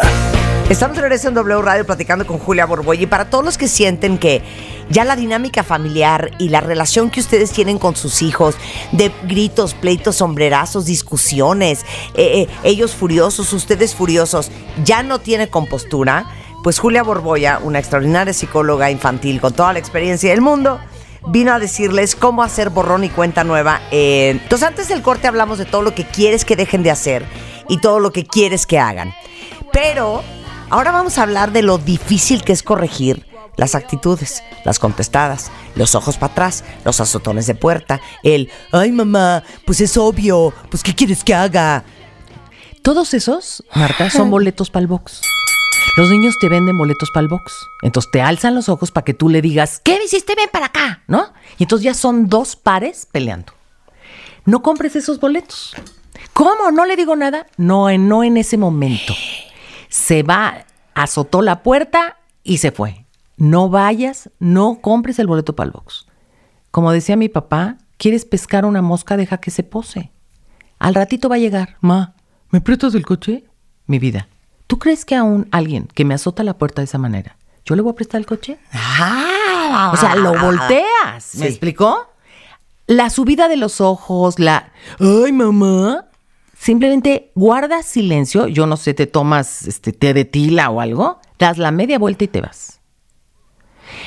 Pero de- tarde o temprano él va a decir, oye, ma, es que es que necesito dinero Ma, para ya me llevar. voy, ya- ya me voy. Y le dices, a ver, espérame. No. Eh, a- tú me acabas de faltar al respeto y. Porque si tú le, si tú le contestas en ese momento, te subiste al ring. Claro. Y es un peso welter. Con... Y además te voy a decir algo. Tú quieres más a tu hijo de lo que tu hijo te quiere a ti. 100%, hija. ¿No? Entonces, Julia. tú sí vas a estar preocupada por, por lastimarlo y vas a estar preocupada. Pero él por, él, él por ti no. Yo me voy a poner más difícil. A Yo voy a ser órale. tu hija. Ahora va. Ok. Venga. Marta, de verdad esto es un cochinero, ¿eh? No lavaste ni los Mamá, trastes. ¿cochinero de qué? Eh, No lavaste los trastes ni Perdón, ve está nomás. perfectamente bien lavados. ¿Qué quieres? ¿Que los lave como tú? No soy tu mamá. No, mijita, eres mijita y tienes que obedecer. ¿Me oíste?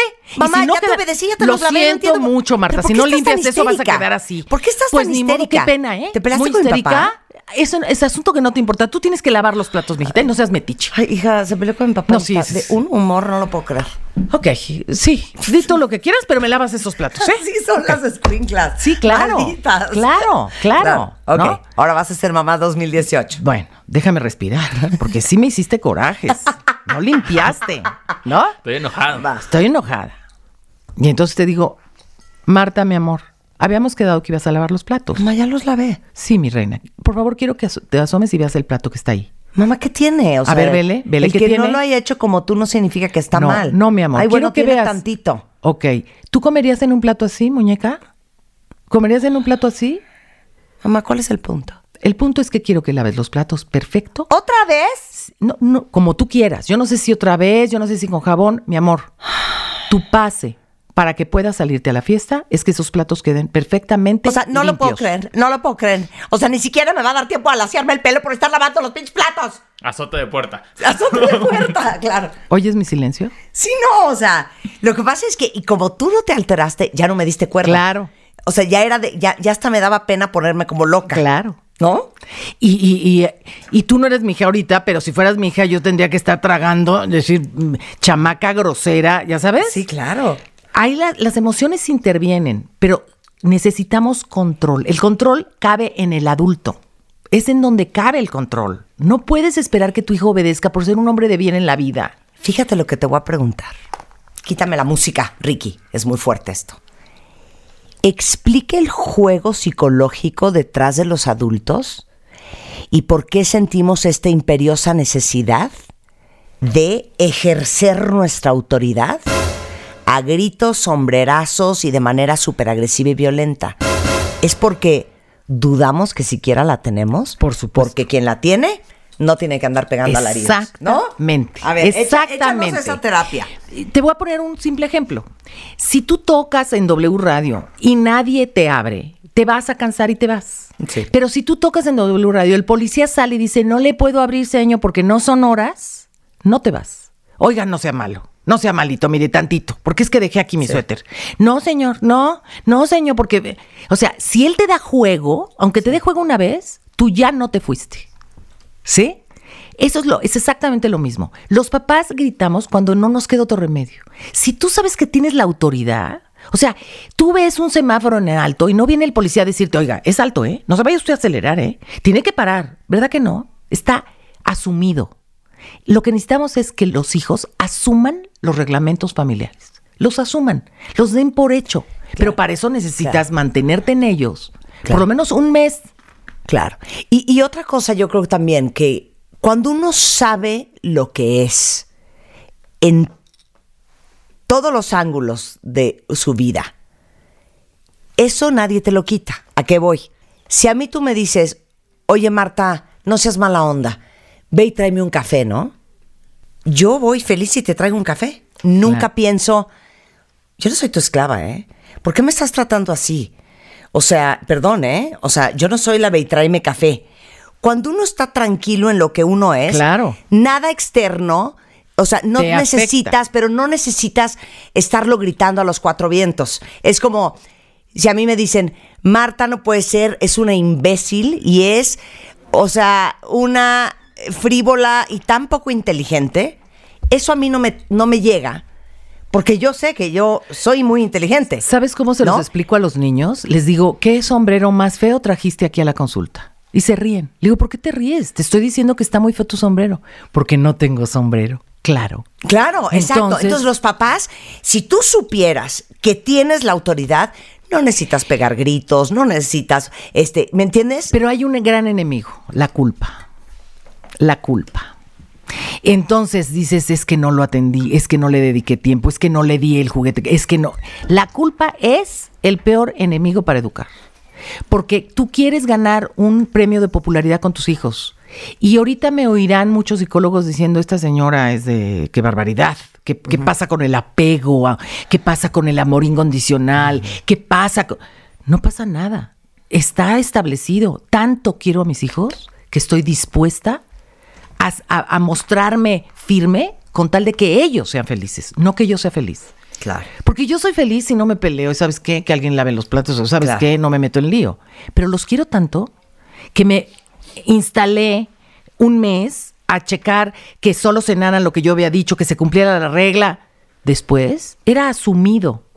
Después era, Oye, perdón, es horrendo lo que voy a decir, pero yo no sé si ustedes son como adictos a estos programas de, eh, policíacos de muertes, de asesinatos, de horrores, y nunca falla, ya sabes, el que fue asesino y violaba a las niñas, o el que fue, ya sabes, este eh, compulsive eh, eh, ladrón, y cuando te empiezan a contar su historia familiar, sí, no había límites. No había límites. Nadie lo pelaba.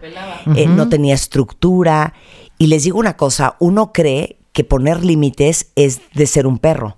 claro. Pero como poner límites es tan difícil, solo lo puede hacer alguien que tiene toda la paciencia del mundo.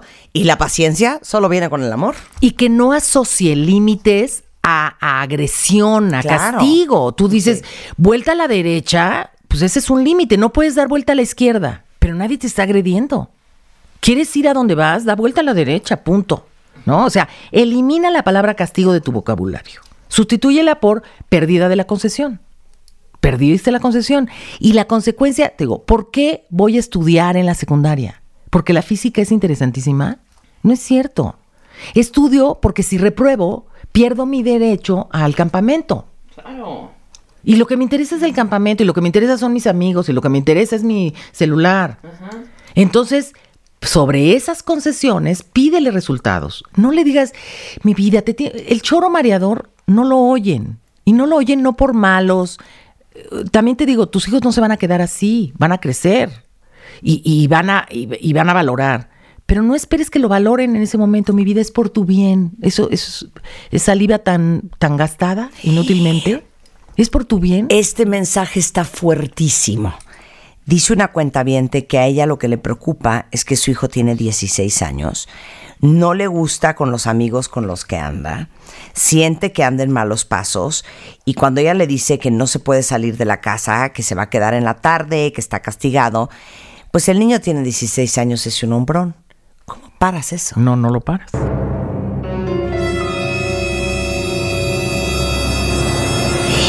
No lo puedes parar. Tienes Julia. Que, tienes que identificar cuál es tu verdadero radio de control.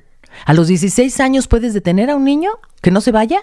A los 16 años puedes comprometer a un hijo con una, con una expectativa positiva. Eres inteligente, eres listo, te acuerdas cómo sacaste adelante ese extraordinario que tanto trabajo te costó. Eres muy, sabes cuidarte porque no te dejaste de tu tía Chela la otra vez. Y ya que te doy la lista de todas tus cualidades, te digo, estoy segura que tú sabrás cuidarte de las malas influencias, mijito. Sí, claro, reverse psychology. ¿Eh? Y te comprometo con una imagen positiva. Y yo te voy a decir algo, Marta. En los años que llevo de psicóloga, me doy cuenta que el adolescente se frena no por miedo al castigo, ni por miedo al regaño. Se frena por compromiso emocional. Se frena porque mato a mi papá de la tristeza porque él no, no cree que yo sea capaz de esto. Sí, claro. ¿Y cómo haces que un niño se compromete emocionalmente? Aliméntalo emocionalmente, cáchalo portándose bien, márcale cuando sí, porque fíjate, cuando se portan mal, ahí vas. Y cuando se portan bien, cállate, ni, ni los muevas, se están portando bien, déjalos, déjalos, déjalos. Cáchalo. Me di cuenta qué amable fuiste con tu hermana. En vez de decirle, ya te vi jalándole los pelos, es el colmo. No, no, no. Dile, el otro día me di cuenta qué paciencia le tuviste a tu hermanita. Entonces los niños dicen, ah, esto es lo que quiere. Porque los niños de repente dicen, ¿qué es portarse bien? Pues no pegar, no decir groserías, no, puro no. ¿Qué sí? ¿Qué sí? Pues no sé. Porque cuando sí estoy haciendo algo bien, nadie me lo dice. O sea, tenemos que voltearnos hacia el positivismo. Cáchalo portándose bien. Claro. Cáchalo haciendo algo correcto. Mi vida, te chocan las espinacas y te las echaste todas. ¡Wow! Eres un campeón. Me encantó. Y entonces el niño dice, ok, obtuve un reconocimiento. Nadie se resiste al reconocimiento positivo. Claro, Nadie. claro. A ver, hijo, esta está fuertísima. Julia, mi hijo, eh, de- de- no sé si fue contigo con quien hablamos, de los niños tiranos, ¿no? De que ya desde chiquitos dices, ¿qué es esto? O sea, Nerón y Calígula se quedó corto. Sí, claro. Su hijo tiene cuatro años y siente que se ha convertido de veras en un Nerón. Ajá. Esto es, esto es algo a propósito, es consciente, el niño sabe lo que está haciendo, o es una etapa pasajera que no nos debe de preocupar. Mira, todos nacemos con una algo que se llama voluntad de poder. Eso es lo que nos hace gatear, caminar, eh, sobrevivir. O sea, es un instinto poder de yes you can, no de power. No, no Sí. de power. eh, Sí. Voluntad de, de realizar. Por eso el niño gatea, si no el niño se quedaría acostado, ¿sí? Y el niño de a los tres años, pues ya prácticamente habla, prácticamente camina, hasta corre, y entonces empieza a probar motores. Eso es normal. O sea, que el niño quiera, que el niño sea rebelde, que el niño sea travieso, es parte de su salud. Lo único que tiene que aprender este chiquito que nos escriben de cuatro años es, tu voluntad de poder termina donde empieza la mía. Y Quiero helado, quiero helado. Sí, yo entiendo. Valida el sentimiento. Sí, yo entiendo que quieras helado. Nada más que ahorita no podemos el helado. Después de que te acabes esta carne, va a haber helado. Y va a llorar, patalear, gritar, va a aventar el plato. No compras ningún boleto, lo dejas que pase, porque cuando estás en ira, no vas a oír. Ya que acabó, ya que lloró, dices, mi niño, mi niño lindo, se le metió berrinchón, porque él es lindo, él es bueno, y el niño que tiró el plato y hizo este berrinche, no es mi niño. Ahora vamos a recoger mi vida. ¿Te fijas mi tono, qué lindo? Vamos a recoger. Hasta que esté recogido no va a haber helado. Y no va a haber helado, pero sin gritos. Sublime dictadura. Y el niño eh, vas a promover una reflexión y no un coraje. ¿Sí? Este time out que habla, ¿no? De a la silla de pensar. Es un time out, pero casi como, como te meto al calabozo. Y te vas a pensar. Ya no pensó. No, el time out es, quiero que te sientes y pienses qué pasó. Y pienses qué, cuál fue tu conducta.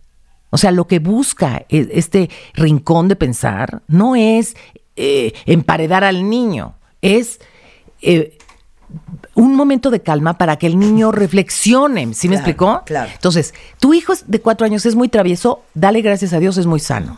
Nada más que su travesura tiene que terminar donde empieza tu voluntad de poder. Ay, ya te amo, Mara. Mara dice, es que Marta, qué horror. Nunca les dé pena compartir. Se los juro que no saben cómo empatizamos y conectamos tantas muchas otras. Porque dice Mara que ella le da hasta como miedo decirle cosas y correcciones a sus Sí, hijos. Porque entonces ya no me va a querer.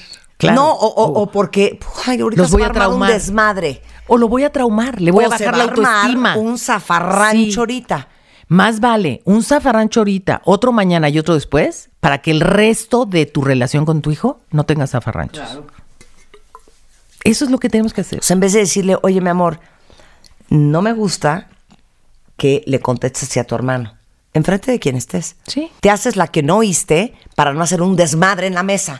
¿Ya Claro, sabes? claro. Y que el hermano diga, mamá, qué bueno que te das cuenta por una vez en tu vida, porque te digo una cosa, todo el día me habla así. Y el otro, no es cierto, güey, ¿por qué no le dices mamá lo que hiciste?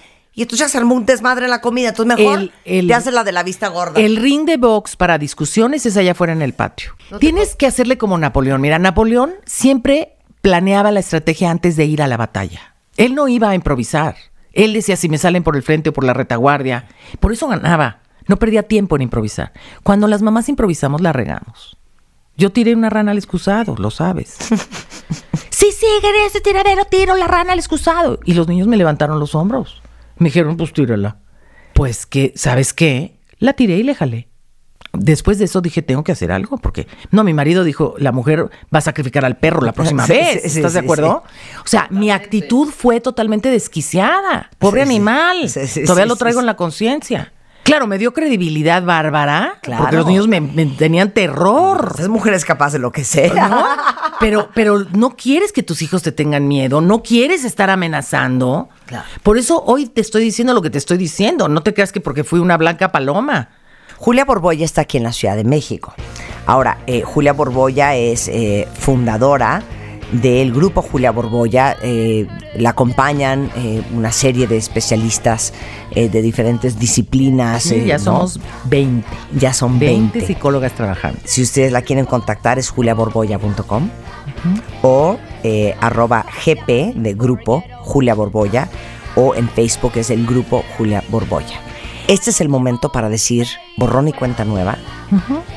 Eh, como se los vamos a decir la semana que viene, ¿no les gusta algo en su vida? Cámbienlo. Nada más, si quieren tener lo que pocos tienen, tienen que estar dispuestos a pagar el precio que uno tiene que pagar para cambiar las cosas que a uno no le gustan en su vida. Punto y se acabó. Julia Borboya, es un placer tenerte aquí como siempre. Igualmente. Muchísimas Feliz gracias. año nuevo. Escuchas lo mejor de Marta de Baile. Solo por W Radio. Estamos de vuelta.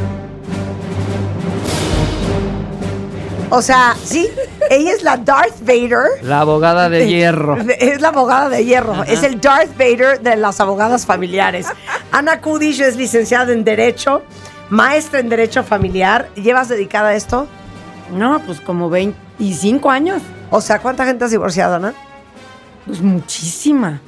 Muchísima. Yo creo que no, digo, ni me acuerdo. Deberías hacer una cuenta de cuánta gente has divorciado. No. Pero favor, cada no. vez que viene Ana Kudish, hemos hablado de pensión alimenticia, hemos hablado de cómo prepararte para divorciarte, hemos hablado de cómo Patria prepararte potestad. para casarte, hemos hablado de patria potestad, hemos hablado de... Pensión alimenticia, Sí, cuando sí. no te la pagan. Sí. Hemos hablado de, Pues hoy hay consultorio. de Entonces, testamento. Claro, hoy, hoy hay consultorio con Ana María Kudish. Y sé que muchos de ustedes tenían muchísimas dudas. Nada más que esta va a ser una versión diferente a lo que normalmente hacemos. Entonces, yo le pedí a los cuentavientes, se los pedí en Instagram, puse un post, en Facebook, en Twitter, que nos mandaran sus preguntas. Pero quería yo que al aire se las hicieran ustedes a ella. Entonces, vamos a empezar con María José, que estaba en el teléfono. Entonces, esta consulta con Ana María Kudish es totalmente gratis. María José, ¿cómo estás? Muy bien, muchas gracias Marta. Buenos días Eh, a Rebe, a la licenciada Ana. Gracias por atender mi caso. No, venga, a ver, échala. ¿Qué pasó? Hola, María José. Pues bueno, mi historia es un poco larga, pero la voy a tratar de comprimir lo más posible. Este, me salgo de mi domicilio conyugal después de ser orillada este por el delito de violencia familiar, que hasta ese momento este pues yo no sabía que era víctima de los cinco tipos de, de violencia que existen, que es la física, la psicológica, la patrimonial, la económica y pues con muchísima pena también sexual, porque si no cooperaba, pues no había pago de la renta de la casa donde vivíamos, ni colegiatura de mi hijo. Pues la cosa se empezó a poner bastante ruda. Eh, le comparto un convenio de divorcio muy cordial, según yo, y asesorada por un abogado. Eh, mi expareja es político y Oh. es abogado también Ajá. se puso pues muy rudo este al momento de presentarle este convenio y este pues desde ese momento yo supe que mi camino no iba a estar nada fácil eh, la verdad este movida por el miedo porque ya a este momento él había hecho una sustracción de menor este en una de tantas separadas que tuvimos este y que bueno que por intentar jugar a la casita y pues este juego romántico eh, pues un día quedando según yo en, en buena onda que lo llevara a la escuela el lunes eh, no lo llevó. Eh, fue una sorpresa muy grande porque estaba desaparecido él y el niño. Este su familia no me contestaba el teléfono este fueron tres días horribles los más feos de mi vida. Y bueno después de activar la alerta Amber eh, nadie este pues entendió el proceder de, de este señor que tuvo el corazón de dejar a mi hijo en un albergue del DIF en Ciudad de México cuando nosotros vivíamos en el Estado de México. Este, bueno, fue una locura y este, bueno, ya cuando hizo esto yo dije, bueno, quién sabe de cuánto más sea capaz, ¿no? Si a la persona que más quiere, según él, Claro. pues le hizo esto. ¿Y cuál es el estatus hoy?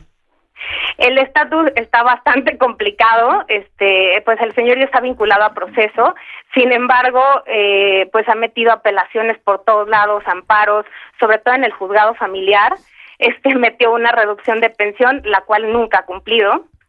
Entonces, este, pues sí, así más o menos está. No me habían dado, bueno, en mi desespere después de, del desempleo post-COVID y hacer malabares y milagros, que de verdad luego no sé cómo le he hecho, este, meto un- una denuncia por incumplimiento de obligaciones, la cual no había tenido, efec- tenido efectos hasta apenas hace una semana que me acaban de dar una audiencia en el juzgado de control para hacer el proceso por incumplimiento de obligaciones.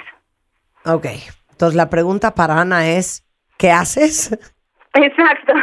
Este, o sea, ¿por qué los deudores alimentarios? O sea, como que, pues obviamente es evidente que este señor pues está eh, aterrado, tratando de zafarse de, de pues esta obligación.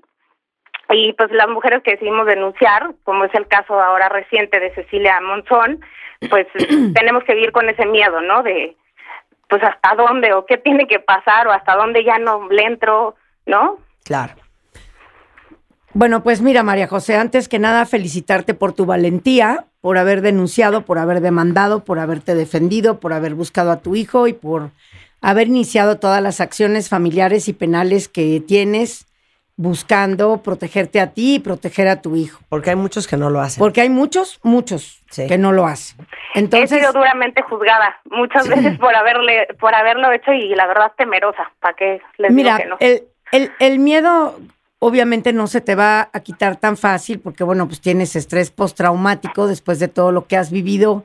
Claramente, además, el tema judicial no hace más que revictimizar a las personas que demandan y que denuncian porque tienes que repetir tu historia una y otra vez. Tienes que estar inmersa en una serie de pruebas, no nada más de confesionales, sino psicológicas y, y una serie de cosas que te revictimizan, desgraciadamente. Pero tenemos que tener el valor de aguantar vara, porque si no, estas personas sí se salen con la suya. Que es muy importante que tú le demuestres al juez, incluso cada mes y hasta esta fecha, cuántos son tus gastos, qué es lo que tú te gastas en ti y en tu hijo. Es importante que presentes documentos de en qué te estás gastando el dinero y por qué necesitas el dinero que pides. Porque de lo contrario, si tú no demuestras cuáles son tus gastos y exhibes todos los recibos de luz, de gas, de teléfono, de supermercado, mercado, tintorería, colegiatura. colegiatura, uniformes, mm, pediatra, vacunas, todo lo que tú estés gastando para tu hijo y para ti, pues para ellos es muy fácil decir que lo que tú estás pidiendo es demasiado elevado y por esa razón está pidiendo esta reducción, que evidentemente no debe de poder ganar si tú demuestras con documentos, no nada más con lo que tú digas, sino con documentos que efectivamente tu vida diaria asciende a la cantidad que tú estás pidiendo al juez durante el mes. Entonces, en esta parte te tienes que poner muy abusada y todos los recibos que tú tengas actuales puedes exhibirlos como pruebas supervenientes porque son documentos que demuestran cómo estás viviendo hoy en día. Yo no quitaría el dedo del renglón, yo no me rajaría, yo aguantaría el tiempo que sea necesario. Yo entiendo que la justicia siempre llega tarde. Todos los tribunales y las procuradurías están desbordados de trabajo. Desgraciadamente no tienen el presupuesto suficiente como para poder atender a tantas personas que estamos en este tipo de problemas y además después de la pandemia se han incrementado todas estas situaciones de violencia. Pero a ver, yo tengo una pregunta de parte tuya, Mariana. si el señor no paga pensión alimenticia, ¿no se supone que al tercer mes de no haber pagado pensión alimenticia, tú puedes proceder con quitarle la patria potestad? Por supuesto, presentas una demanda de pérdida de patria potestad ante un juez familiar Pero oral. sí son tres meses. Son tres meses lo que tú te tienes que esperar a que no pague pensión, pero esta pensión tiene que ser una condena, es decir, como lo tiene María José, tiene que ser una pensión alimenticia, ya sea decretada por un juez de manera provisional, Sí. porque estás inmersa en un proceso, Y que no pague tres y meses. que no pague tres meses, o definitiva, porque ya terminaste tu proceso, Por o eso, porque pero, firmaste un convenio. pero tú ya tienes una pensión alimenticia fijada por el juez, María José. Eh, bueno, sí, es provisional. Ah, desde perfecto. el 2019 que me divorcié, sin embargo, obviamente él es abogado, entonces casualmente no deja que pasen estos eh, tres meses y de Ah. repente tengo depósitos fantasmas, 500, mil, o sea, nada semejante a lo que el juez señaló. Sí, pero mira, María José. Pero espérame un segundo, no, no, no. Si él paga menos de lo que es, de todos modos está violando la ley. Si él paga menos de lo que es, está violando la ley y no está haciendo el pago completo de la pensión alimenticia a la cual fue condenado. Pero Ajá. además, la patria potestad no solamente se pierde por no pagar pensión alimenticia, también se pierde por el ejercicio de violencia sobre del niño. Yo creo que si lo fue a aventar a un albergue del DIF, siendo él su padre, Claro. pues es suficiente eh, acreditamiento de una violencia por abandono que te puede llevar a la pérdida de patria potestad, no nada más porque no paga la pensión, sino por el abandono que ha llevado a cabo sobre de su hijo. Pero entonces no, no solo dirías que Mariana aguante vara y que sigas con María el José, proceso, sí. digo María José, sino también no promoverías tú quitarle la patria potestad al señor. Desde luego que sí. Lo que pasa es que para dar una sugerencia así, yo tendría que revisar todo el expediente. Sí. Tendría también que ver si ya se hicieron los estudios psicológicos y psiquiátricos del señor. ¿Y se Si hicieron? siquiera. No ha llegado a ninguna de las pruebas periciales, incluso él ofreció dos pruebas extras más. Ajá. Y el trabajo social, por supuesto que tampoco ha asistido a la pericial, porque obviamente, pues si llega este, la autoridad y ve que el señor vive en un residencial, pues este de, de, de alto rango, pues no le conviene. Entonces ahí se ha detenido todo mi proceso familiar, tristemente. Este, él me hace ir y él no llega. A ver, ¿qué haces? Bueno, pues ahí tú tienes que decirle al juez que lo aperciba y lo va a percibir primero con multas, después con órdenes de arresto y si sigue sin ir, tienes que promover eh, en términos del 287 del Código de Procedimientos Civiles, perdón que sea yo tan técnica, pero pues ahí se lo soplas a tu abogado, en el sentido de que si él no se presenta a las pruebas, se tengan por ciertas todas tus afirmaciones, de manera que puedas avanzar. Porque evidentemente este tipo de personajes pues, no se presentan porque saben que no pasan ni una prueba. claro. Entonces, eh, es importante que digas que si el señor sigue sin presentarse a pesar de los apercibimientos, pues que se tengan por ciertas todas tus afirmaciones. Bueno, Ahí nos está. dejas saber, María José, pero vas todo lo que te dijo Ana. No, ya lo anoté, estoy muy agradecida de verdad y bueno, seguramente a muchas mujeres les puede servir mi testimonio. 100%. Que se toquen el corazón, ¿no? Sí, por supuesto, pero no se lo tocan, tú no dejes de preocuparte. Exacto, exacto, hay, que de- hay exacto. que demandarlos. Abrazo, María José. You, you do it, girl. You do it. Ay, gracias, chicas. Un beso. Un beso. Superfan. Bye. Oye, ahora tenemos un hombre, porque siempre les digo que gran parte de la audiencia de este programa también son los hombres. Y Francisco nunca se casó con su expareja, pero sí tienen hijos. Entonces, por cuestiones de trabajo, él tuvo que mudarse a Querétaro y la mamá no está contenta con la, la pensión. Bueno, a ver, que nos cuente Francisco. Cuéntalo todo, Fran. Hola, buen día. Hola, Muchas gracias chico. por, por el espacio. A ver, Eh, cuenta. Pues bueno, eh, de hace un tiempo, un año para acá, me dejaron de, de dar permiso de ver a mis hijos. Yo estoy en Querétaro, yo viajaba a Ciudad de México a verlos y pues bueno, ya no ya no puedo verlos desde hace un año. Ahora Ajá. mi pregunta es concisa, es qué puedo hacer para que a mí me fijen una pensión alimenticia para pasarle a mis hijos mi responsabilidad y también pues un régimen de visitas o cómo podría ser para que ya quede establecido legalmente cómo yo puedo ver a mis hijos y cuándo. Sí, por supuesto. Mira, ¿Por qué? hijos- Porque nunca se casó, ¿no? Sí, pero eso no importa. Finalmente hay un concubinato de por medio. Yo creo Ajá. que lo que debes de promover, tus hijos están en Ciudad de México. Correcto. Tú tienes que promover un juicio que se llama de controversia del orden familiar. Y en este juicio de controversia de orden familiar, tú tienes que demandar a la señora eh, la guarda y custodia de tus hijos para saber quién se va a quedar con la guarda y custodia de ellos, un régimen de visitas amplio para ti, de manera que puedas venir de Querétaro a visitarlos y o llevarlos a Querétaro contigo, y que se señale la pensión alimenticia que conforme a las necesidades de tus hijos y tu capacidad económica se deba de fijar, conforme vivieron los últimos dos años de vida en común. Tú puedes eh, promover esto en Ciudad de México, dado que tus hijos y tu esposa están aquí, de manera que el juez familiar pueda eh, ordenar todas estas cosas, emplazarla a juicio. Ella va a tener nueve días para contestar la demanda. Incluso te puede contrademandar ella a ti, acusarte de que eres violento, de que te ha valido gorro, que te fuiste a Querétaro sin su consentimiento, qué sé yo. Pero tú te puedes ir a trabajar a donde tú quieras, ir y venir desde tu trabajo a visitar a tus hijos. Incluso hay muchos matrimonios que así funcionan, donde el papá pues trabaja fuera de la ciudad donde vive la mamá con los hijos y van y vienen y hacen vida en común incluso. Si aquí el concubinato ya se terminó porque nunca te casaste, pero hay hijos en común, tienes que pedir la terminación del concubinato. Ella tenía que haberte demandado a ti hace un año, es decir, las concubinas tienen derecho a recibir pensión alimenticia como vivieron los últimos dos años de vida en común, pero tienen que demandar la pensión al siguiente año de que el concubinato se hubiera terminado. En este caso en particular, ella no te ha demandado, no ha hecho absolutamente nada, entonces tú debes demandar que a ella no le toca nada de pensión, que ha ejercido violencia sobre de los niños porque no te ha permitido verlos y los ha alejado de ti y hay una interferencia parental importante por parte de ella, que tú has querido de todas las maneras visitarlos y darles y que como no se te permite, pues que te señalen una pensión alimenticia o tú lo que tú has estado dando o diste durante tu vida en común en beneficio de ellos, pues es lo que puedes ofrecer al juez aportar. Incluso puedes consignar en el juzgado familiar el dinero para que se lo entreguen a ella junto con el emplazamiento a juicio, de manera que tus hijos reciban el dinero que, que corresponde a su manutención.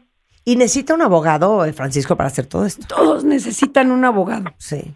Si tú te vas a operar, necesitas un médico cirujano. Si tú vas a ir a un juzgado, pues Oye, necesitas un oye, abogado. Fran, yo te quiero hacer una pregunta, porque también les voy a decir una cosa. Esto también es para hacer conciencia a las mujeres.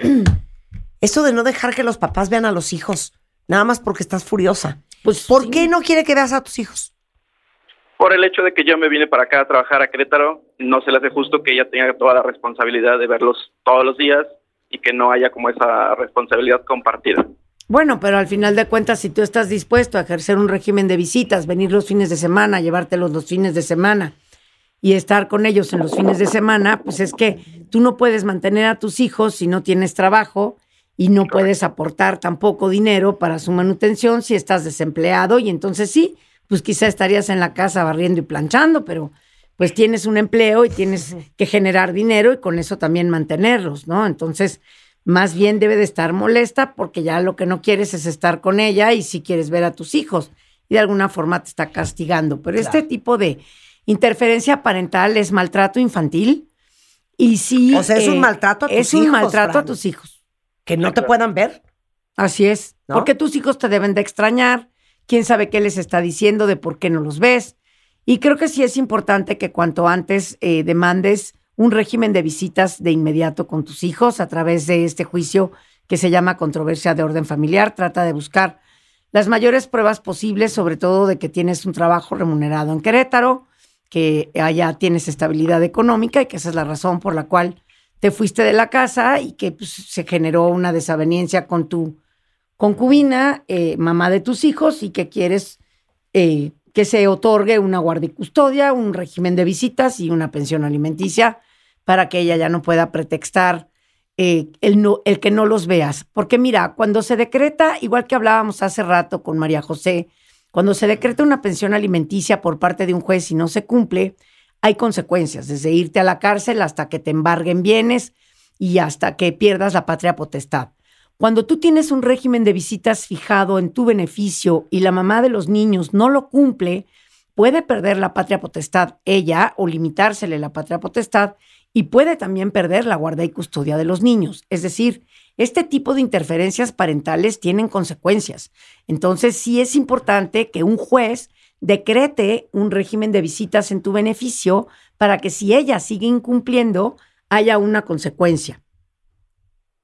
¿De acuerdo, Francisco? Perfecto, pues muchas gracias por, por el apoyo. Al contrario, con mucho gusto. Pero no te dejes, Fran. No te Sí, no. dejes. Y no Hay te dejes porque tus hijos necesitan crecer contigo, Pues así es. ¿no? Te mandamos un, abrazo, Fran. Muchas gracias. Gracias. No, gracias. regreso. Les pedimos en redes que nos mandaran sus preguntas. Escogimos a cinco cuentavientes, ya hablamos con dos, para que expongan sus casos en este consultorio de servicio social que estamos haciendo en W Radio. Marcela si, eh, quiere saber cómo puede concretar el proceso desde México y qué pasa si él se rehúsa o no responde, porque él ya está en Dominicana. A ver, cuéntanoslo todo, Marcela. Hola, ¿qué tal? Buenos días a todos. Hola Marta, hola, Hola. Ana. Hola, ¿cómo Este, estás, sí. Marcela? Muy bien, muchas gracias. Este, pues sí, prácticamente es eso. Hace 10 años yo me casé con un dominicano. Un año después tuvimos una hija. Y bueno, cuando mi niña cumple seis meses, él se va y pues prácticamente después con un mensaje de WhatsApp, ni siquiera llamada, este es, pues ya no puedo, yo no puedo con el matrimonio, yo no quiero, etcétera. Y pues desde ese día prácticamente no sabemos mucho de él. Eh, sé que sigue en Dominicana, de repente manda algún mensaje por WhatsApp, etcétera. Él no ha vuelto a México y pues yo tampoco he regresado a República Dominicana.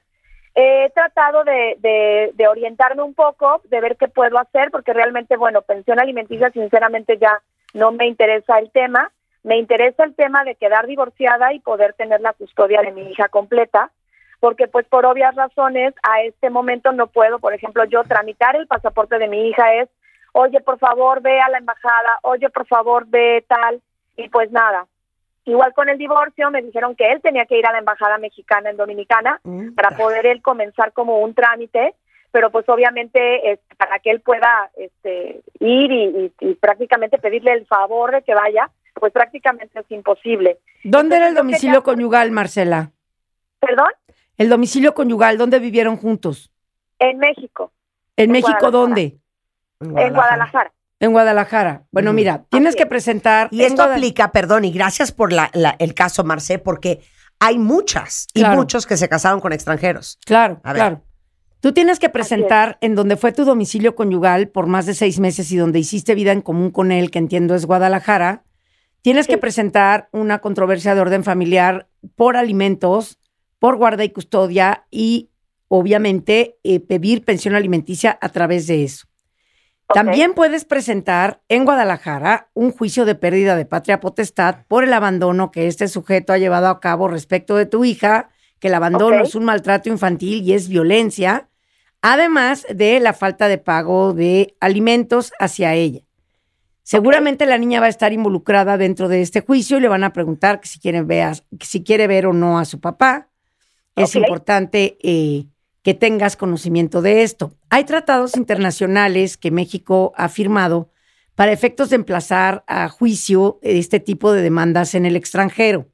En el sentido de que al presentar tú la demanda en Guadalajara, solicitas que el cónsul de México en República Dominicana sea la persona que emplace a juicio a este señor en su domicilio en República Dominicana. El juez mexicano le va a dar los nueve días que tiene para contestar la demanda, más días extras por razón de la distancia. Por lo general les dan 15, 20, hasta 40 días eh, para contestar a la demanda y lo van a emplazar a juicio en República Dominicana.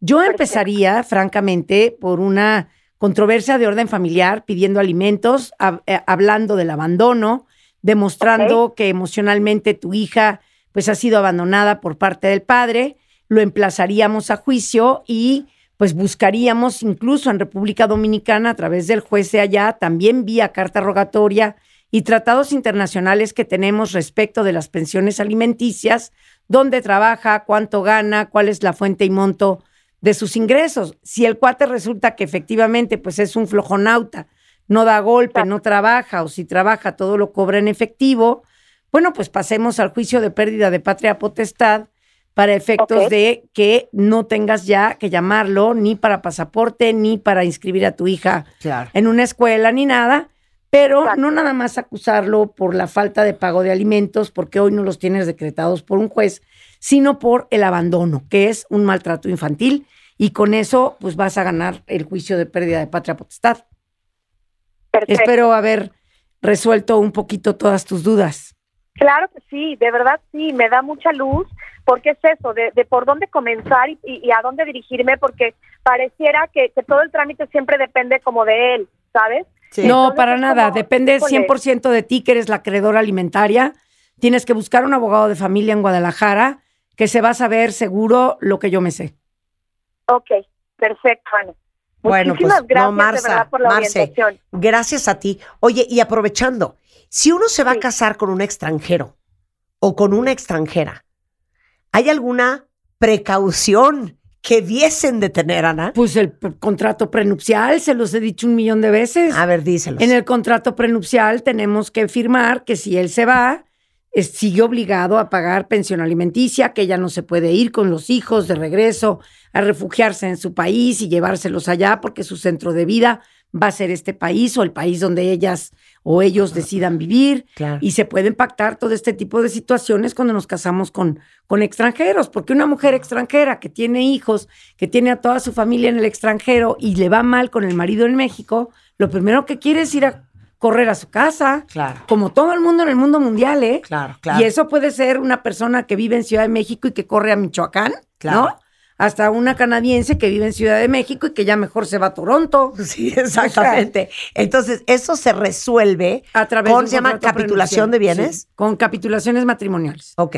Cuando las personas se casan, aunque sea doloroso y feo y genere el que tú tienes desconfianza, cuando tú te quieres, pues tienes que hacer capitulaciones matrimoniales y firmar que si tú vas a hacer una vida en otro país y vas a tener hijos con otra persona, pues no porque te enojes con esa persona, pues con la pena ya te fuiste al extranjero y te lleves a los hijos y a los hijos los separes de su padre o viceversa, ¿no? Claro. Creo que es importante establecer esto y se puede establecer en un contrato No, qué prenupcial. bueno saberlo. Si se van a casar con un extranjero, hagan un contrato prenuncial 100%.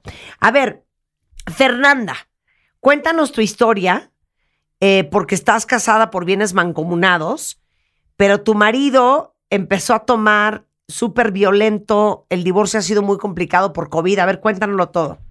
Hola, buenos días. Hola, hola licenciada. ¿Cómo pues estás, sí, Fernanda? tengo 18 años de, de- de casada y sufriendo violencia eh, emocional y económica.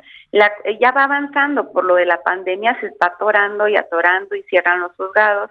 Este, él, eh, yo le pedí yo renunciar al, al bien que tenemos y que quedara a nombre de los hijos y él en el en el convenio quiere que se venda y además quiere que se venda mis herramientas de trabajo. Durante el matrimonio él no contribuyó a la par a, a hacer las cosas. Yo soy de, de la manutención total de mis hijos y llevo tres jornadas de trabajo, la de trabajo principal, trabajo secundario y aparte las de la casa. Ahí yo estoy obligada a darle la mitad de las cosas que es con lo que mantengo a mis hijos y él es abogado también y me amenaza de que ahí nos vamos a vivir toda la vida en los juzgados y, y quiero saber si me conviene más un mal arreglo que... que Un buen pleito. que- exactamente. Mira, eh, con relación a las herramientas de trabajo, eh, el artículo 182 quintus del Código Civil, en su fracción sexta, para que de una vez le digas a tu marido abogado, Ajá. dice que los instrumentos necesarios para el ejercicio de la profesión, arte u oficio, ¿no? No forman parte de la sociedad conyugal.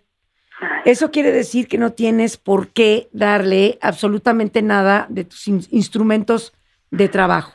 Por lo que hace a la casa o el coche, eh, sí, efectivamente, cuando estás casada por sociedad conyugal, todo es propiedad a la mitad de ambos. Entonces, ¿qué es lo que él quiere? Pues disolver la sociedad conyugal y liquidarla para efectos de que la casa se venda, tú te quedes con la mitad y él se quede con la otra mitad. El coche se venda, tú te quedes con la mitad y él se quede con la otra mitad. Sin embargo, al señor también se le olvida que el coche es un medio de transporte que forma parte de los alimentos, que la casa es la habitación y que la habitación también forma parte de los alimentos.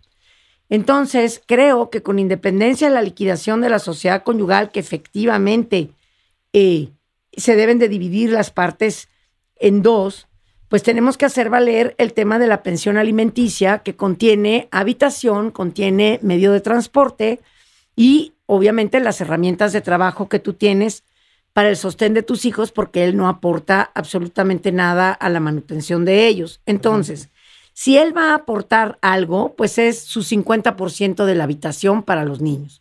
Si él va a aportar algo a la manutención de los niños, pues es el 50% del coche.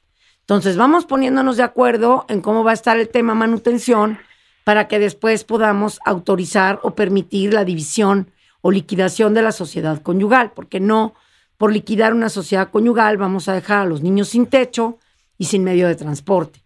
Entonces, creo que por ahí puedes eh, negociar las cosas de mejor manera y o hacer valer ante el juez esto que te estoy diciendo. Ok. Ni Ay, modo, es que, es que te digo algo. Sé que se te va el aire nada más de pensar, empezar el proceso. Pero si uno quiere tener lo que pocos tienen, Fer, tiene que estar dispuesto a hacer lo que pocos harían. Y un gran porcentaje de las mujeres, como lo dijimos al principio con María José, ya prefieren ahorrarse el via crucis, que es esto, a valer los derechos, no solamente los tuyos, los de tus hijos. Sí, porque mira, ya decretaron, justicia. ya decretaron tu divorcio. Entonces ahora viene la segunda fase del juicio que se llama incidente, donde vienen las consecuencias del divorcio. En estas consecuencias del divorcio, pues tienes que pedir la guarda y custodia definitiva, un régimen de visitas definitivo, un pago de pensión alimenticia definitivo y la liquidación de la sociedad conyugal con base en la pensión alimenticia que vas a recibir, porque yo no sé si al partir tu casa en dos, a ustedes les va a alcanzar para comprar una habitación donde puedan vivir tus hijos de la misma calidad, con la misma dignidad, del mismo tamaño, etcétera, etcétera, ¿no? Claro. Te mando un beso, Fer. Sí, muchas gracias. Con saludos. todo, hija. Con todo, hija. Gracias, sí. Miguel Ángel, Miguel Ángel, porque me encanta que tengamos también a hombres y, y- y también escuchemos su perspectiva, eh, está en problemado con el pago de la pensión alimenticia. A ver, cuéntanos, Miguel. Sí, buenos días, gracias, este, gracias por la- atención, gracias, Lick. Este, pues sí, mi, mi problema, este, está un poco, eh, incluso, este, yo siento hasta enfocado en género porque eh, yo ya llevo siete años divorciado, he cumplido, este, con el pago, precisamente como comenta la LIC, ya lo dictaminó un juez, yo he cumplido con ese pago de pensión, incluso hasta he rebasado, tengo comprobantes, tengo facturas, porque compro ropa, compro, este, bueno, he excedido el tema de la, de, de la pensión. El problema aquí es que por una cosa o por otra me niegan ver a la niña. Lo que Sí, tienes que ella- hacer es Ajá. promover un incidente de modificación de sentencia donde pidas el cambio de guardia y custodia de tu hija para ti por no cumplir la señora con el régimen de visitas y es precisamente lo que mencioné antes. El no pagar una pensión tiene una consecuencia y el no permitir un régimen de visitas decretado por un juez Tiene también otra. tiene consecuencias. Entonces, ¿qué hay Pero que promover? paréntesis, espérate, esto es bien importante para todos los hombres que están escuchando. Si ustedes están pagando la pensión alimenticia y no les están dejando ver a sus hijos, es lo mismo que cuando ustedes no pagan la pensión alimenticia. Igual, las ¿no? señoras también tienen la consecuencia de perder la guardia y custodia de los niños, que les limiten el ejercicio de la patria potestad, incluso que se lleve a cabo un cambio de guarda y custodia porque hay una interferencia parental importante. Entonces, cuando tú ya tienes una sentencia de divorcio y tienes una sentencia que aprobó un convenio o la pensión alimenticia que tú has venido pagando y que puedes demostrar con los recibos que ella te firmaba, aunque se los dieras en efectivo y se los tienes que exhibir al juez para que tú demuestres que estás al corriente en el pago de las pensiones alimenticias, tienes que promover un incidente de modificación de sentencia pidiendo el cambio de guardia y custodia porque no te están permitiendo ejercer un régimen de visitas y ver a tu hija. Eso si ya tienes una sentencia y un régimen de visitas decretado, sea provisional o sea definitivo. Si aún no tienes nada, pero nada más se decretó tu divorcio, tienes que promover un incidente de régimen de visitas, guarda y custodia para efectos de poder ver a tu hija y que se te señalen las visitas que correspondan y poder visitarla. Sí, exacto. Eh, Lo que pasa es que el problema aquí eh, es eso, que yo incluso exhibí, este, bueno, ya se comprobó como está todo en el expediente el tema de, de que he pagado, que, este, que me ha recibido en efectivo, pero el problema aquí ella es que sí, incluso a la niña ya le está dando, este, pues malas referencias mías, ¿no? Que no Claro, Alienación claro. parental. Sí, es alienación parental o interferencia parental diciéndole que tú no cumples con tus obligaciones y hasta la niña va a empezar a decir que no te quiere ver porque no le pagas la escuela o porque no le pagas su comida o lo que sea. El tema es que entonces, con más razón, tenemos que promover un incidente de cambio de guardia y custodia por maltrato infantil, interferencia parental, decir que tú has demostrado que has pagado todas las pensiones y que no te están permitiendo convivir con tu hija como se pactó con la señora, demostrando con testigos o con fes de hechos notariales que cuando tú has ido a buscar a tu hija el día o, o en el fin de semana que te toca, la señora pretexta todo tipo de cosas. Si tienes, por ejemplo, WhatsApps y cosas así, donde ella te dice que va a ir a una fiesta o que no puede o que no quiere o que no te quiere ver, pues ir con un notario a hacer una fe de hechos y esta presentársela al juez para demostrar cómo la señora está interfiriendo en el ejercicio de tu parentalidad y en tu relación filial con tu hija.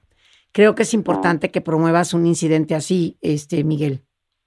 No, pues muchas gracias. Sí, porque te digo, el problema aquí es eso, que ya incluso la niña me ha manifestado eso, que es que dice mamá que no me no, no le das para mi comida. Por eso, pero dice mi mamá, bien. pues mijita, yo ya presenté todos los recibos, incluso hasta Ay, se los puedes enseñar, ¿eh?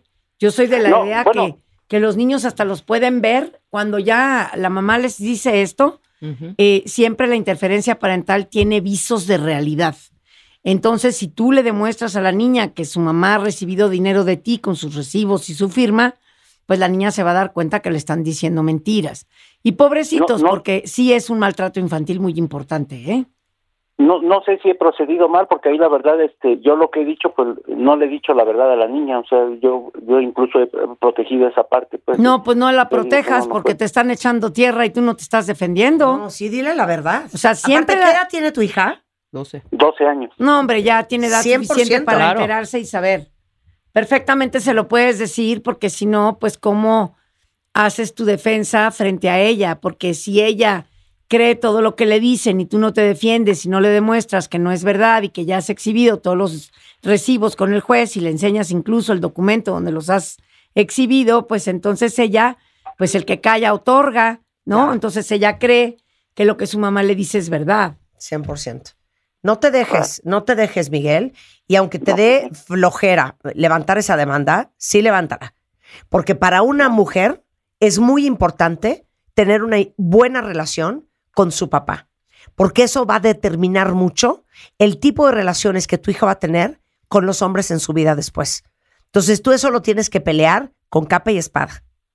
Así es. Claro, sí, sí.